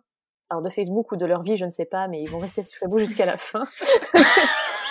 Et euh, non mais ouais, mais enfin voilà, je sais qu'ils sont là, qu'ils passeront pas sur, euh, ils, ils passeront jamais sur Instagram, ça les rebute. Enfin, j'ai même des, des potes de, de mon âge hein, qui veulent pas y passer parce que waouh, les réseaux sociaux, c'est la fin de l'humanité ou ce genre de truc. Et, et voilà, et j'ai pas envie de, alors c'est égocentrique, mais j'ai pas envie de les abandonner, même si je pense qu'ils s'en remettraient très bien. Hein, voilà, toute proportion gardée, mais j'ai pas envie d'en disparaître parce que ça reste une partie de mon public et que j'ai envie de Mmh garder. Voilà. Je comprends. tu Après, veux euh, une il y a Ouais, une- c'est anecdote. Tiff? Pardon? Juste, tu veux une anecdote, Tiff, par rapport à ce que tu viens de dire? Sur oui, vas-y. Mon grand-père qui a 81 ans, mon grand-père qui a 81 ans, il est sur Instagram et sur TikTok. Incroyable. Sérieux? Je te jure. Non mais incroyable. L'une de mes a meilleures 81 potes, ans. euh, mais que sur. Facebook. Ouais. Bah non, mon grand-père a 81 ans et avec ma grand-mère, il regarde des vidéos de chats sur TikTok. sont C'est génial. Genre- Chacun Et trouve dans son compte. Hein. Et ils viennent liker ma vidéo et ils m'en reparlent après. Ou ils vont Ah dans mes stories, ils me répondent et tout. Ouais. C'est pas le euh, truc le plus creepy du monde, Instagram, quand ta c'est famille te met un commentaire sous un post, euh, que ce soit euh, TikTok. C'est ça, ta mère qui like tous les posts. Mmh. Oui, et puis alors, c'est c'est très bien, mais qu'elle mette un commentaire, tu vois, genre ta mère, ta tante, en mode Non. Ah, euh, bisous Olivia, on se revoit prochainement. T'es mais quel est le rapport avec le post Putain, Non, mais ça va. concentre-toi, c'est facile. Ma famille ne fait pas ça. Ma mère, quand elle est sur moi, dès qu'elle tombe sur un TikTok de moi, elle partage trois fois. Elle a compris. Genre, je lui dis, Oui. tu vois, tu me vois, tu partages. Elle partage et elle Faut auto-like que derrière ou comment ça se passe? Parce que mon père fait ça. Ils ont tous le même syndrome, c'est pas possible. Faut cliquer sur tous les boutons. Non, non, elle maîtrise, elle maîtrise. Bon, Ça va, ils sont pas sur le podcast, donc je peux dire ce que je veux. Alors, moi, ils vont peut-être venir écouter si je leur donne le lien, c'est pas grave. Je, je vous aime quand même, papa, maman. Mm. J'imagine Oui, ton père va le télécharger, le mettre sur des clés USB et les distribuer à ses potes avec les bouquins en fait. Et se faire de l'argent dessus. C'est pas impossible. Il va partager la publication, l'auto-liker, la repartager dans deux jours après et ensuite l'envoyer par message privé à tous ses potes. C'est fort possible. Génial. Mais c'est adorable. Après, si ça marche, euh, pourquoi pas? Ah oui, Ah, mais c'est bien, il est fier de toi. Oui, oui, non, mais voilà, Mais moi j'adore. C'est, euh, mais disons que c'est toujours un pan de la vie euh, sur les réseaux sociaux qui est- aussi un peu compliqué à gérer parfois quand tu, voilà, tu vas faire un post. Euh, J'ai fait un réel il y a pas longtemps sur tous les commentaires négatifs que j'avais pu me prendre et où j'en suis aujourd'hui avec des vidéos de la file d'attente à Mons, etc. Euh, euh, T'inquiète que j'en ai entendu parler en long, en large et en travers par tout le monde dans ma famille. Et, euh, et vas-y, tu veux pas te faire une petite séance de psy là maintenant euh, pendant qu'on pendant qu'on fait les pâtes? Ben en fait, Oh, non maman, c'est gentil. Et là, Mais, euh, en fait, c'est-. Pardon, pardon. j'ai- Là, en fait, dans ces cas-là, t'es un peu obligé d'expliquer à ta famille que tout ça, c'est aussi la stratégie en fait de communication. T'es là, en vrai, moi, ça va, je me suis bien soignée, mais c'est juste pour pouvoir montrer à mes followers ce que- ce que c'est un petit peu l'envers du décor. Mais ça expliquer ça à sa Mm, mm. famille, c'est vrai que c'est un petit peu complexe. Bah, en fait, comprennent pas trop. Même en, en général, euh, t'as un peu ce côté euh, double vie où t'as euh, un peu ta personne que tu es sur tes réseaux et la personne que tu es en famille. Bah, moi, je sais que ma famille, à chaque fois, c'est, euh, bah, ils suivent euh, ce que je fais sur les réseaux. Et quand ils cherchent à m'en parler, je suis là, Hum, tu veux encore des épinards Euh, Je te resserre de l'eau ou tu veux du sel? Mais j'ose vraiment pas parler euh, de ce que je fais avec, avec mes livres ou quoi, parce que c'est vraiment une partie de moi qui est à part Mm. et que j'arrive pas à, à remettre en contexte dans la vie de tous les jours. C'est très compliqué. Moi, c'est encore Ah autre ouais. chose, parce que je suis dans une classe de master d'entrepreneuriat, donc on parle de nos projets tout le temps. Donc les gens Mm. savent tout à fait que je suis sur les réseaux. Ça va, je pense pas qu'ils écoutent les podcasts, donc je peux aussi en parler. c'est- Mais c'est mignon, c'est pour leur dire que, en fait, ils me suivent tous. Donc quand j'arrive le lundi matin en cours, ils me parlent des stories que j'ai postées. Donc ça, trop chou. Et euh, mais par contre, truc qui me met beaucoup plus mal à l'aise, mais en même temps, je leur ai déjà dit, donc en fait, ils sont grave mimes par rapport à ça, c'est quand ils ouvrent TikTok et qu'ils regardent mes TikTok devant moi. et là, je suis en mode, Ah. faites pas ça. allez, les regarder ailleurs. Et ils me horrible. disent, mais ils disent, mais t'as cette vidéo, elle a été vue par 400 000 personnes. Pourquoi ça gêne que moi je la regarde Ça gêne? Parce que tu es en train de la regarder devant moi. C'est ça qui gêne, en fait. c'est clair. tout. C'est ça. Non, c'est clair. Mais du coup, à part Mais, euh, Yelena, mais bon. vous parlez de vos projets à vos familles? Oui, moi, oui. ouvertement Bah, ma grand-mère a lu absolu. Ma grand-mère a lu absolu. Elle m'a regardée, elle m'a dit, c'est violent quand même. elle pourrait pas lire les Carmidor, je pense. oh mon dieu. Mais est-ce que je t'ai déjà Ma raconté mon Carmidor. C'est vrai, elle en pense quoi? Les Carmidor, ta mère. De, alors, elle, elle était agréablement surprise. Je pense qu'en fait, elle pensait pas que je savais écrire comme ça. Entre guillemets, je pense qu'elle devait se dire, bon, elle doit savoir un peu écrire, c'est un peu sympa. Mais, mais en fait, quand elle a commencé à lire mon bouquin, elle m'a dit un truc qui m'a vraiment marqué et qui m'a fait très plaisir. C'est, ben vraiment, c'est pas du tout mon genre, mais c'est quand même un peu un page turner. C'est je le lis très vite, je dis oh c'est trop mignon. Et en fait, je m'y attendais Oh. pas parce que j'écris la grosse fantaisie de daron, mais tu vois, genre de daron de notre génération, pas de la sienne. Mmh. donc, donc c'est vrai que c'est c'est pas le genre de truc. euh, voilà. Donc ma mère a commencé à lire, mais elle est pas encore tombée sur les passages très violents en fait, Margot. Donc euh, je sais pas comment je vais Ah. réagir quand ce sera le cas. Mmh. Et tu disais, Tiff, ton père? Ouais, moi je disais que mon père donc lit tous mes romans et il me, là, il, me, il essaie de me gratter des trucs en avant-première quand j'ai même pas encore fini de les écrire. Et je enfin, c'est adorable, j'adore. Mais du coup, pour le tome 1 d'Alunia, il avait tendance à m'appeler toutes les, toutes les fins de chapitre pour me dire qu'il avait lu ça, qui s'était passé ça. Et il y a notamment une scène dans Alunia où euh, l'héroïne et euh, son love interest s'enfuient. Ils sont coursés par une bestiole géante qui cherche à les bouffer. Et ils se squeezent dans une petite euh, grotte où ils sont collés l'un à l'autre. Et là, mon père me dit, alors, Oh, j'étais en face de lui à ce moment-là. C'était extrêmement gênant. Mon père m'a regardé avec un, un sourire de petit garçon en disant, oh, dis donc, euh, c'était érotique. Hein. Alors, Absolu. voilà, c'était horrible parce qu'il n'y avait pas eu de bisous, il y avait terrible. C'est un peu le même syndrome que quand tu regardes une scène un peu olé olé euh, à la télé et que t'as tes parents à côté, Alors, à côté. un peu gêné. Poker et quand c'est toi face. qui as écrit, je pense que c'est bien pire. Ouais, c'est ça, c'est ça. Non mais C'est pire, tu crois que si un jour j'écris de la romance avec des scènes euh, avec des scènes spicy dedans, t'inquiète que je prends un autre pseudo et qu'ils ne seront jamais au courant. Oui, Mais vu que ton père va écouter cet épisode de podcast jusqu'au bout, je pense qu'il va savoir que tu vas faire cette technique. Mm, mm.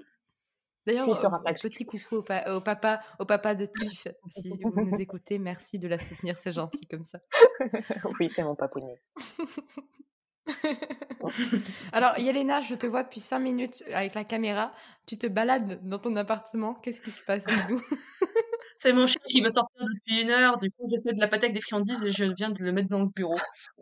Je suis désolée. C'est vrai que ça, ça fait déjà une heure qu'on parle, qu'on discute. Moi, je vois pas le temps passer avec vous. Pareil. Dites-moi, on va peut-être s'arrêter avant de faire deux heures, quitte à refaire une autre table ronde ensemble parce que vraiment j'aime trop discuter avec vous. Est-ce que vous avez quelque chose à, dire pour finaliser sur euh, finalement c'est quoi être autrice ou auteur sur les réseaux sociaux Euh, et pas que sur les réseaux sociaux, sur Internet de façon générale? Est-ce que chacun vous avez encore un truc à dire qu'on n'aurait pas encore abordé que vous voulez vraiment aborder? Ou juste un point final? Je sais, je pose des questions qui foutent une pression.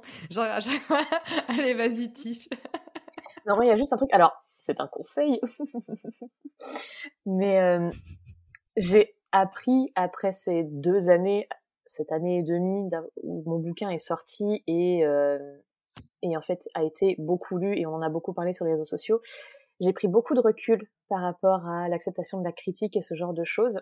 Et euh, il y a notamment ce truc que je pense et qui ferait du, bien à chaque personne, à chaque auteur présent sur les réseaux sociaux quand, il s'agit de critique de son roman ou de sa personne. C'est euh, un, un bouquin qui s'appelle Les quatre accords Toltec. Et dedans, le deuxième accord Toltec, c'est des règles de vie pour se sentir mieux. Je sais pas si vous connaissez, mais le deuxième accord Toltec se base sur le fait de ne rien prendre personnellement.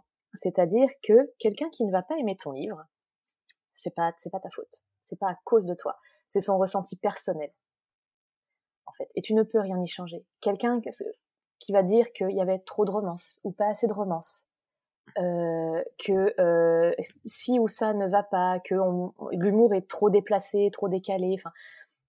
C'est tous des problèmes que cette personne a qui ne nous concernent pas. Et je vois beaucoup des auteurs. Il y a eu un débat il y a très longtemps sur sur Twitter euh, pour ou contre taguer les auteurs dans les chroniques négatives et ceux qui étaient pour euh, leur argument principal, c'était que les chroniques négatives aident les auteurs à progresser. C'est, pour moi, c'est Oui, sauf faux. que les chroniques sont dans le faites pour sens les où, en fait, lecteuristes, en fait, au départ. Exactement. Les, les chroniques, un, un bouquin, quand il est publié, l'auteur l'a relu un nombre incalculable de fois. Il est passé par un certain nombre de bêta-lecteurs. Quand on est en maison d'édition classique, il est passé par des éditeurs, des correcteurs, des relecteurs. Donc en fait, entre tout le processus du premier jet et de la publication du bouquin, l'auteur, il a eu le temps de réfléchir à comment était son bouquin.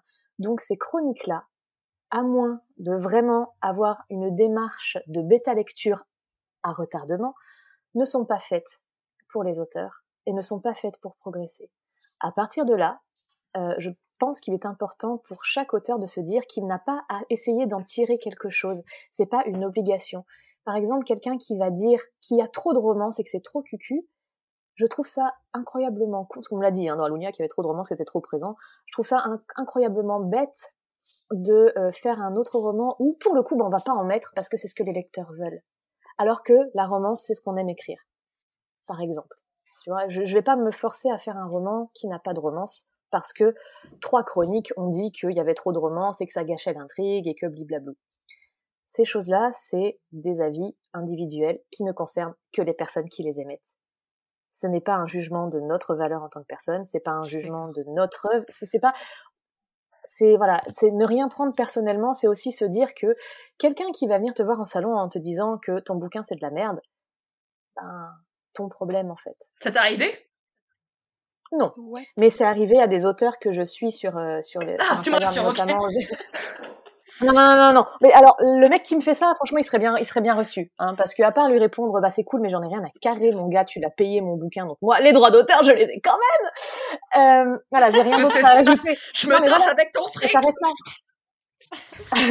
non mais je veux dire voilà c'est ça. Le mec il a le droit de pas aimer. C'est son truc hein. C'est pas grave c'est dommage. Il a perdu 20 balles. Bon ben que veux-tu que je te dise?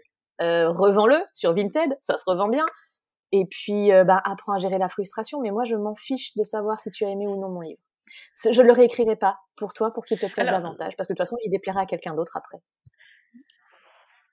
Et ça, fait une transition super intéressante justement entre écrire sur Internet et après le publier sur papier. C'est qu'on a tellement l'habitude quand on publie sur Internet de prendre tous les retours qu'on a parce qu'on se dit il faut améliorer parce que moi mon but c'est d'être édité ou quoi. Et que du coup on fait souvent bah, des rétros sur ce qu'on a écrit pour pouvoir modifier et réécrire quand on passe le cap de l'édition, en fait, euh, de la publication, le livre, il est plus modifiable en soi, donc euh, on peut plus. c'est très frustrant aussi de se dire, bah non, mais je peux pas modifier mon bouquin pour, euh, pour un pecno, quoi. Oh. non, mais c'est vrai, c'est vrai. Quand on poste au fur et à mesure ces chapitres sur un Skyblog ou sur Wattpad, on peut toujours revenir en arrière et adapter parce que hey, les conseils sont pas cons et ça turbine dans ta tête et tu vas rééquilibrer ton truc parce que ça a fait écho à un truc que tu, dont tu n'avais pas conscience toi-même. Mais quand le livre est écrit, c'est trop tard et toute la réflexion a déjà été faite. Et je sais pas, en fait, justement, c'est ça. Et je sais pas si parfois les lecteuristes font pas toujours le distinguo entre une histoire qu'ils lisent sur Internet et une histoire qu'ils vont lire en livre. Sûrement. pour la majorité, oui, heureusement. Mais euh, c'est vrai qu'il y a certaines personnes, tu te dis, mais en fait, je veux pas un retour de bêta lecture vu que mon livre il est en papier. C'est pas, c'est pas, c'est pas ça mon but. Alors, on va être très honnête. Je pense que les retours de bêta lecture, ça leur avis, c'est que. Oui. je suis d'accord avec toi, Olivia. Les oui. Non, non, mais voilà, c'est les biais des réseaux sociaux. Autant les gens ne savent pas faire la différenciation, enfin, savent faire la différenciation entre une histoire Wattpad et un bouquin papier. Par contre, euh, être présent sur les réseaux sociaux, les gens vont oublier qu'en fait, on ne se connaît pas, on n'a pas élevé les cochons ensemble, Ok, tu racontes ta vie en story. Mm, ok, mm. tu montres que tu as couru euh, pour euh, que tu as raté ton train ou que tu t'es vautré dans les escaliers pour ouvrir un livreur. Mais ça ne fait pas de ces gens-là tes amis. C'est euh, une relation parasociale en fait. C'est les gens ont l'impression qu'ils te connaissent, mais toi tu ne les connais pas et ils ne te connaissent pas vraiment. À partir de là, leur avis, ben t'en as pas si besoin que ça. Ils n'ont pas besoin d'être vus. Eux, les, les gens qui font les chroniques n'ont pas besoin que l'auteur les voit. Parce que ce que disait Yelena justement tout à l'heure, c'est que les chroniques, les avis, ne sont pas pour nous. Ils sont pour les potentiels lecteurs qui peuvent, qui peuvent être intéressés ou non. C'est tout. Ouais. Et t'en penses quoi, toi, justement, Olivia, de tout ça? Bah, je suis ultra d'accord avec ce qui a été dit. En fait, j'ai pas grand chose à rajouter. Il y a toujours ce petit côté où quand les gens font une chronique négative et taguent l'auteur dedans, ils se disent non, mais je sais que le bouquin il est édité, qu'il est plus modifiable, mais peut-être que pour les prochains bouquins, ça servira à l'auteur. Et là. Mais en fait, Jacqueline, si tu dis à un auteur que son bouquin n'est pas cohérent, tu penses que comment ça va se passer pour le prochain bouquin? Il va se dire ah, c'est vrai que la cohérence c'est un critère important. Jamais j'y aurais pensé plus tôt. réveille-toi, Jacqueline, réveille-toi. Je veux dire, on t'a pas attendu pour se dire qu'il faut travailler ses personnages, qu'il faut mmh bien écrire, qu'il faut avoir des phrases cohérentes, qu'il faut pas avoir de faute d'orthographe. Enfin, on le sait déjà. D'ailleurs, euh... surestime Pardon. Non, mais c'est pas fini. De, non, j'allais juste dire que les gens surestiment l'intérêt de leur avis pour un auteur. En fait, tu sais que si on a été entouré par une tonne de professionnels, on n'a plus besoin de ton avis et surtout, on ne te l'a pas demandé. Et ça, c'est très important. On ne te fait pas assez confiance pour te demander ton avis, donc ne nous le donne pas. Vraiment, c'est une perte de temps pour toi et pour nous. Et puis au-delà de ça, Yelena, juste avant de dire, euh, j'ai pas encore été publiée. J'ai déjà reçu des avis. Euh où c'était des gens qui aidaient, mais parce que c'était sur Wattpad, donc c'était un peu le but. Mais j'ai pas encore reçu de critique sur un, ouvrage fini. Et pour autant, je fais déjà des blocages dans l'écriture de mon tome 2 parce que je me mets déjà moi-même la pression. Et je pense que le fait de lire des critiques négatives quand on est auteur, surtout si on est plutôt sensible, et je pense qu'il y a beaucoup d'auteurs qui dont la sensibilité est exacerbée, dur à dire, mais vous comprenez le principe, au lieu de les aider, ça va les bloquer. Ça va les bloquer, ça va leur donner un syndrome de l'imposteur, des déplaise à Olivia. Et ça va leur donner l'impression qu'ils sont bons à rien, alors qu'ils ont quand même déjà sorti un bouquin de leur entraille, ce qui est déjà énorme. Mais et ça va pas aider du tout, au contraire. Donc faut, pour ça que dans une critique négative, si vous choisissez de taguer l'auteur, donc que vous avez conscience que l'auteur va le lire, réfléchissez à vos mots peut-être, parce que le but, bien sûr, c'est toujours d'exprimer ce que vous pensez, parce que bah, comme on, dit si bien les filles, la vie est avant tout pour les lecteurs. Mais si vous êtes dans la démarche de je veux aider l'auteur à s'améliorer, réfléchissez-y à deux fois en disant comment l'auteur va recevoir ça, lui, dans quelle sensibilité il est, dans quel moment de sa vie il est, est-ce que ça va pas le descendre, est-ce que ça va pas le mettre à terre? Et si c'est pas le cas, si vous pensez que vous êtes vachement bienveillant dans votre critique bah, assumer et taguer l'auteur. Il va peut-être pas de toute façon pas vous lire. Mais si vous rendez compte que ce que vous dites, c'est peut-être un peu violent parce que c'est votre manière de faire de votre critique et que vous en foutez, bah peut-être taguez pas l'auteur du coup. Mmh. J'ai une petite anecdote d'ailleurs par rapport à ce que se disait Olivia juste avant, bah, par rapport au fait que les suites on n'allait pas les adapter en fonction des, des critiques négatives ou quoi. et justement, pour la petite anecdote, c'était dans le Bon, pour les chroniques des fleurs de pâle, j'avais eu un retour comme quoi, euh, mais on comprend pas, de toute façon, pourquoi ça s'appelle comme ça, il euh, y, a, y a aucun rapport avec le titre, nanana, nanana. Et je sais pas si tu te souviens, Olivia, mais dans le tome 2, quand ça passe du point de vue d'un autre personnage, donc Isophine, elle démarre en disant, euh, bon, bah, pour, euh, pour euh, tous les neuneux qui n'ont pas été jusqu'à là, euh, dommage, ils n'auront pas compris pourquoi, mais nous, on va continuer. Donc, et après, elle donne toute l'explication, mais et qui du coup devient tout à fait logique. Mais euh, voilà, c'était aussi le petit clin d'œil, voilà, à tous les neuneux qui n'ont pas voulu aller plus loin et qui ont pensé que c'était une, une critique qui se valait. bah voilà. et tu voulais dire quelque chose aussi, Tiff? J'ai complètement oublié. Je suis désolée. Ça, ça devait pas être important. On parlait, on parlait des chroniques. Ah oui, si je disais si le. Alors moi, je sais que j'adore lire les, les critiques des, des bouquins. J'avais dit à mon éditrice avant de publier Alunia, je te préviens, je n'en lirai pas une seule. C'est faux, je les ai toutes lues. voilà, je les ai toutes lues. Mais si on est ah, dans un, ouais, c'est clair. Bah, j'avoue qu'en fait, c'est aussi un bon exercice parce que ça, ça... alors j'ai eu certaines, certains retours qui ont été extrêmement violents, heureusement pas beaucoup, mais tellement violents que, alors ça m'a pas bloqué dans l'écriture, parce que justement le bouquin est terminé, donc je sais que je peux faire en théorie que mieux sur la suite, mais ça m'a posé problème dans la vision que j'avais de mon livre, j'arrivais plus à en parler sur les réseaux sociaux, j'arrivais plus à en être fière en salon. Les gens qui venaient me l'acheter, j'étais là, ben vous êtes sûr Parce qu'il est un peu pourri quand même. Et oui, c'est un peu ça, c'est énorme et je redis mon bébé en fait. Euh.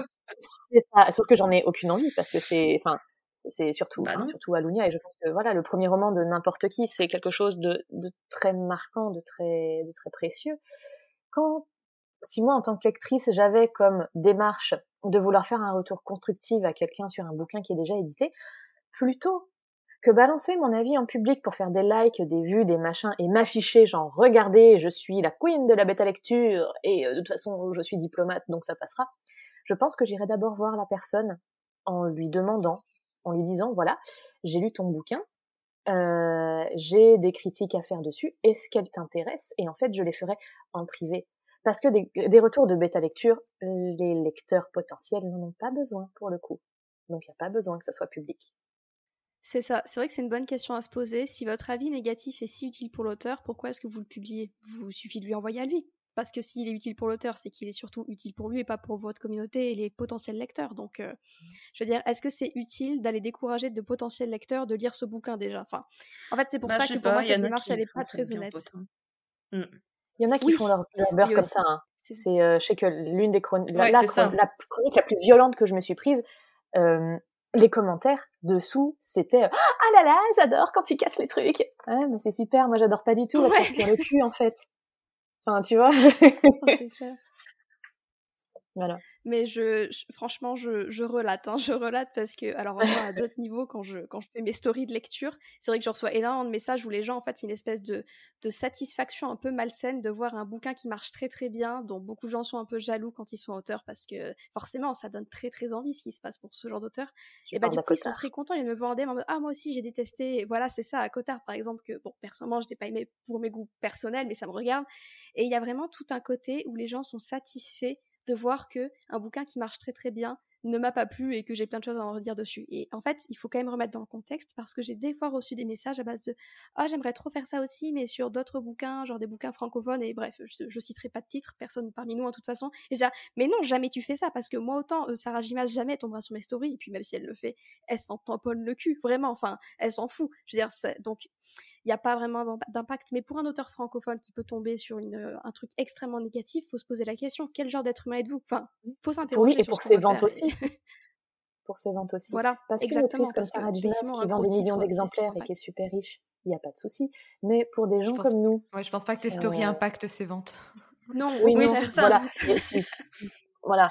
Alors que pour nous, ça peut. Euh, c'était Adrien Thomas qui disait ça dans le justement sur Twitter, sur le toujours sur le même débat des chroniques négatives pour ou contre taguer l'auteur, mais il expliquait que euh, ça peut vraiment tuer un bouquin sur les auteurs francophones. Quand je vois sur TikTok certains de mes TikTok des gens qui se ramènent, je leur ai rien demandé et qui me disent ah mais moi euh, je lis plus de français depuis très longtemps, j'ai toujours été déçue, donc euh, je n'achèterai pas ton livre. Oui, mais en fait je t'ai pas demandé de le faire, enfin je, t'ai pas sonné. Et effectivement, quand il y a des gens qui vont venir s'amuser à tracher ton bouquin, ça peut euh, accentuer ce truc-là. Et à ce moment-là, il faut se poser la question qu'est-ce que tu cherches à faire? Encore une fois, le pourquoi de Simon Schneck. Euh, qu'est-ce que tu veux faire? Non, mais qu'est-ce que tu veux faire passer avec ton avis? Est-ce que ton but, c'est de, faire, de dire que tu n'as pas aimé le bouquin Ou est-ce que tu veux euh, torpiller la carrière de quelqu'un juste parce que tu es frustré de pas avoir aimé? Et il y en a. Ouais, mais c'est ça, en fait. Ça fait... Et quand tu vois les commentaires en dessous qui disaient euh, Oh mince, dommage, j'étais super intéressée, mais bon, avec ton avis, euh, eh ben, je vais pas le faire. Et je sais que ça m'est arrivé d'avoir des, des lectrices qui, euh, qui ont finalement lu au bout d'un certain temps, qui ont fait Mais je suis dégoûtée, je sais pas pourquoi, sur plein d'avis positifs. J'ai pris le négatif et je me suis dit Non, ça allait pas me plaire, mais pourquoi j'ai perdu autant de temps à pas le lire? Parce qu'au final, c'était ça correspondait à mes goûts, quoi. Mais ça, c'est l'esprit humain. On s'attarde beaucoup plus sur les choses négatives. C'est d'ailleurs pour ça que ce soit le lecteur ou l'auteur, on retient beaucoup plus les commentaires négatifs. Donc, c'est pour ça que quand on fait un commentaire négatif, à moins qu'il y ait vraiment une problématique, genre vraiment si vous voyez que le livre est problématique sur plein de sujets, que bah, vous sentez que vous, ça va pas et qu'il y a vraiment des sujets, bah, euh, notamment Marion de Miralta avait fait un post pour dénoncer un livre qui parlait de pédopornographie. Bon là, effectivement, à un moment donné, c'est important d'en parler et de me dire, bah voilà, le lisez pas, il y a vraiment un truc qui va pas du tout dans ce bouquin. Mais si c'est votre avis personnel, et que juste vous n'avez pas aimé parce que vous n'étiez pas la cible. Ça, c'est totalement différent pour moi. Ça, ça c'est pas la même critique. Enfin, personnellement, je fais très peu de chroniques littéraires. Et quand j'en fais, j'en fais toujours avec des pincettes quand j'ai pas aimé parce que je le dis toujours, ça reste mon point de vue. Et en fait, peut-être que j'étais trop vieille pour ce bouquin parce que c'est du trop young adulte pour moi. Et donc là, bah, je le recommande peut-être à des gens qui sont plus jeunes ou qui viennent de démarrer euh, ce genre-là. Ou alors peut-être que c'est juste, je suis pas la cible tout simplement. Donc et ça ne veut pas dire que le bouquin est mauvais, ça veut juste dire je ne suis pas la cible. Et c'est la seule chose à retenir en fait. Tout à fait. En fait, ce sujet, on pourrait tenir un podcast entier rien que sur les avis mmh. sur les bouquins en réalité. Ça, c'est, pour ça que c'est d'ailleurs pas notre thème. Bah, mais, mais, je pense que c'est un peu lié aussi parce que c'est lié aux réseaux sociaux et à l'acceptation de la critique ou pas du coup. Mais c'est important d'en parler, je pense. Et le fait d'y répondre Surtout pour rappeler aux gens qui se mettent sur. Ouais. Mmh, mmh. Oui, c'est comment tu te positionnes après par rapport à ça? Est-ce que tu dis, je l'ai pris en compte, mais je réponds pas, je fais le mort parce que bah si je si je réagis, ça va engendrer encore plus de réactions derrière? Est-ce que, est-ce que je me justifie? Est-ce que je dis juste merci, bisous ou va te faire cuire le cul? je pense En fait, on, a tous suivi des dramas, je pense. À une époque, il me semble qu'on pouvait répondre aux commentaires Amazon. Et on a tous je pense qu'on a déjà toutes suivi des dramas d'auteurs qui répondent aux commentaires Amazon ou aux commentaires Facebook ou euh, Instagram sur leurs bouquins et qui se prennent le chou ou qui envoient leur communauté derrière. Ensuite ces chroniqueurs-là pour les descendre en flammes et que ça lance des vagues de harcèlement et c'est pas... C'est- pas ouf non plus, Mm. dans tous les cas. Non, clairement, euh, Mm. franchement, s'il y a un conseil à donner, c'est que si vous recevez une critique super négative sur votre bouquin, le, vraiment le mieux. Ne c'est de réagissez pas. mort, hein. Voilà, n'accordez pas d'importance à ce qui n'en a pas. Non. Parce que je suis désolée, déjà, le mec a donné son avis, bah c'est très bien, voilà, point. Vous n'êtes Voilà, pas forcément merci d'avoir donné ton avis, obligé de le faire. Mais ce qui aide aussi, c'est de lire les critiques négatives sur vos œuvres préférées. Ouais.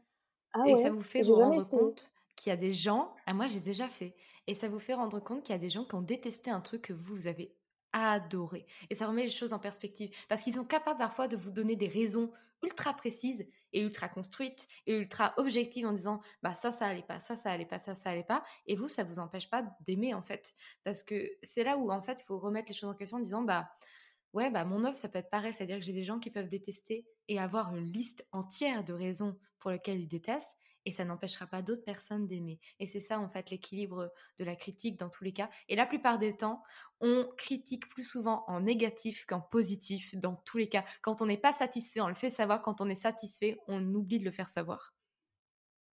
Écoutez, je pense qu'on va arrêter ce podcast parce que je sens qu'on est capable de tenir euh, le double du temps.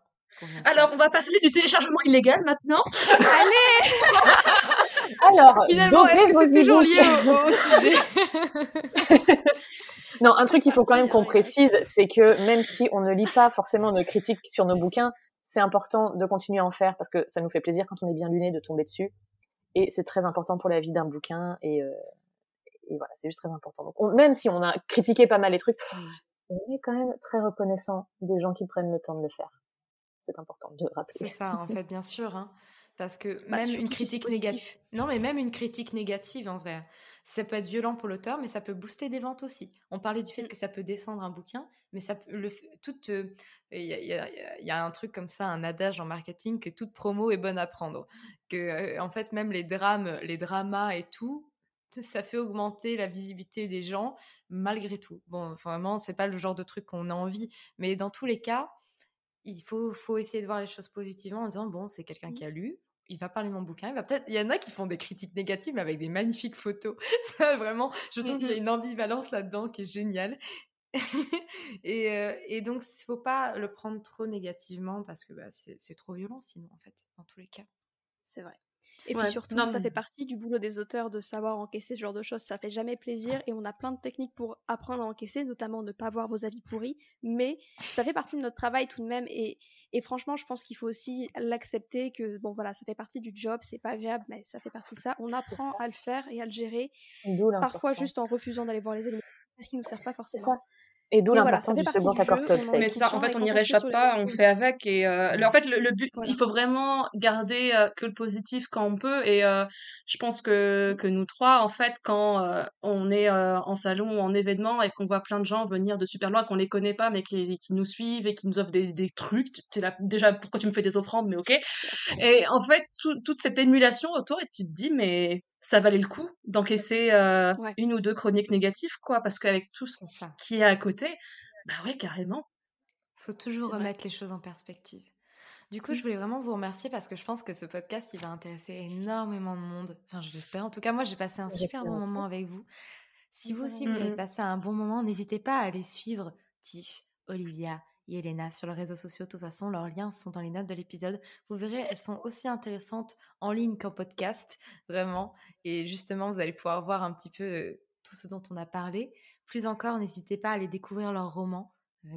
Vraiment, je, je, je, je dis ça, j'ai acheté les romans de chacune d'entre elles. J'ai pas encore lu, veuillez m'excuser parce que comme disait Olivia tout à l'heure, c'est les auteurs qui sont souvent le plus en retard dans lecture. Oui. J'ai une pile à lire plus grande que la taille de mon immeuble, mais c'est pas grave. J'ai cru que t'allais elle- encore parler de Demon, là. C'est Ah. pas moi qui ai dit ça. C'est Olivia qui a fait la blague tout à l'heure. Je réfute. Mais donc voilà, et je vous souhaite une très très bonne journée à tous ceux qui écoutaient cet épisode. Je vous envoie beaucoup d'amour et je vous dis à vendredi pour un nouvel épisode de podcast. Salut Salut tout le monde. Merci pour votre écoute. Si vous avez apprécié cet épisode, n'hésitez pas à laisser une note et un commentaire sur Apple Podcast, à me le faire savoir sur Instagram ou à le partager autour de vous. Vous pouvez me retrouver sur Instagram at Margot de Seine pour du contenu tous les jours autour de l'écriture. En attendant, écrivez bien, prenez soin de vous et à la semaine prochaine pour un nouvel épisode. C'était Margot et je vous souhaite une bonne journée.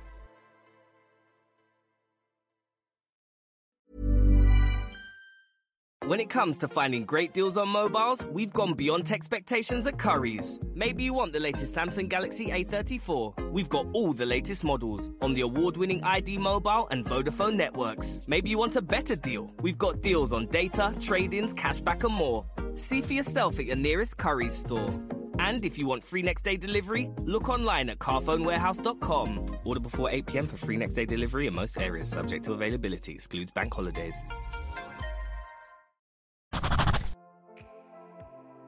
Merci pour votre écoute. Pour soutenir le podcast, n'oubliez pas de vous abonner et n'hésitez pas à laisser une note et un commentaire sur votre plateforme d'écoute préférée. Vous n'imaginez pas combien cela aide le podcast. Retrouvez toutes les actualités du podcast sur le compte Instagram les.mots.raturés et en newsletter. À très bientôt pour un nouvel épisode.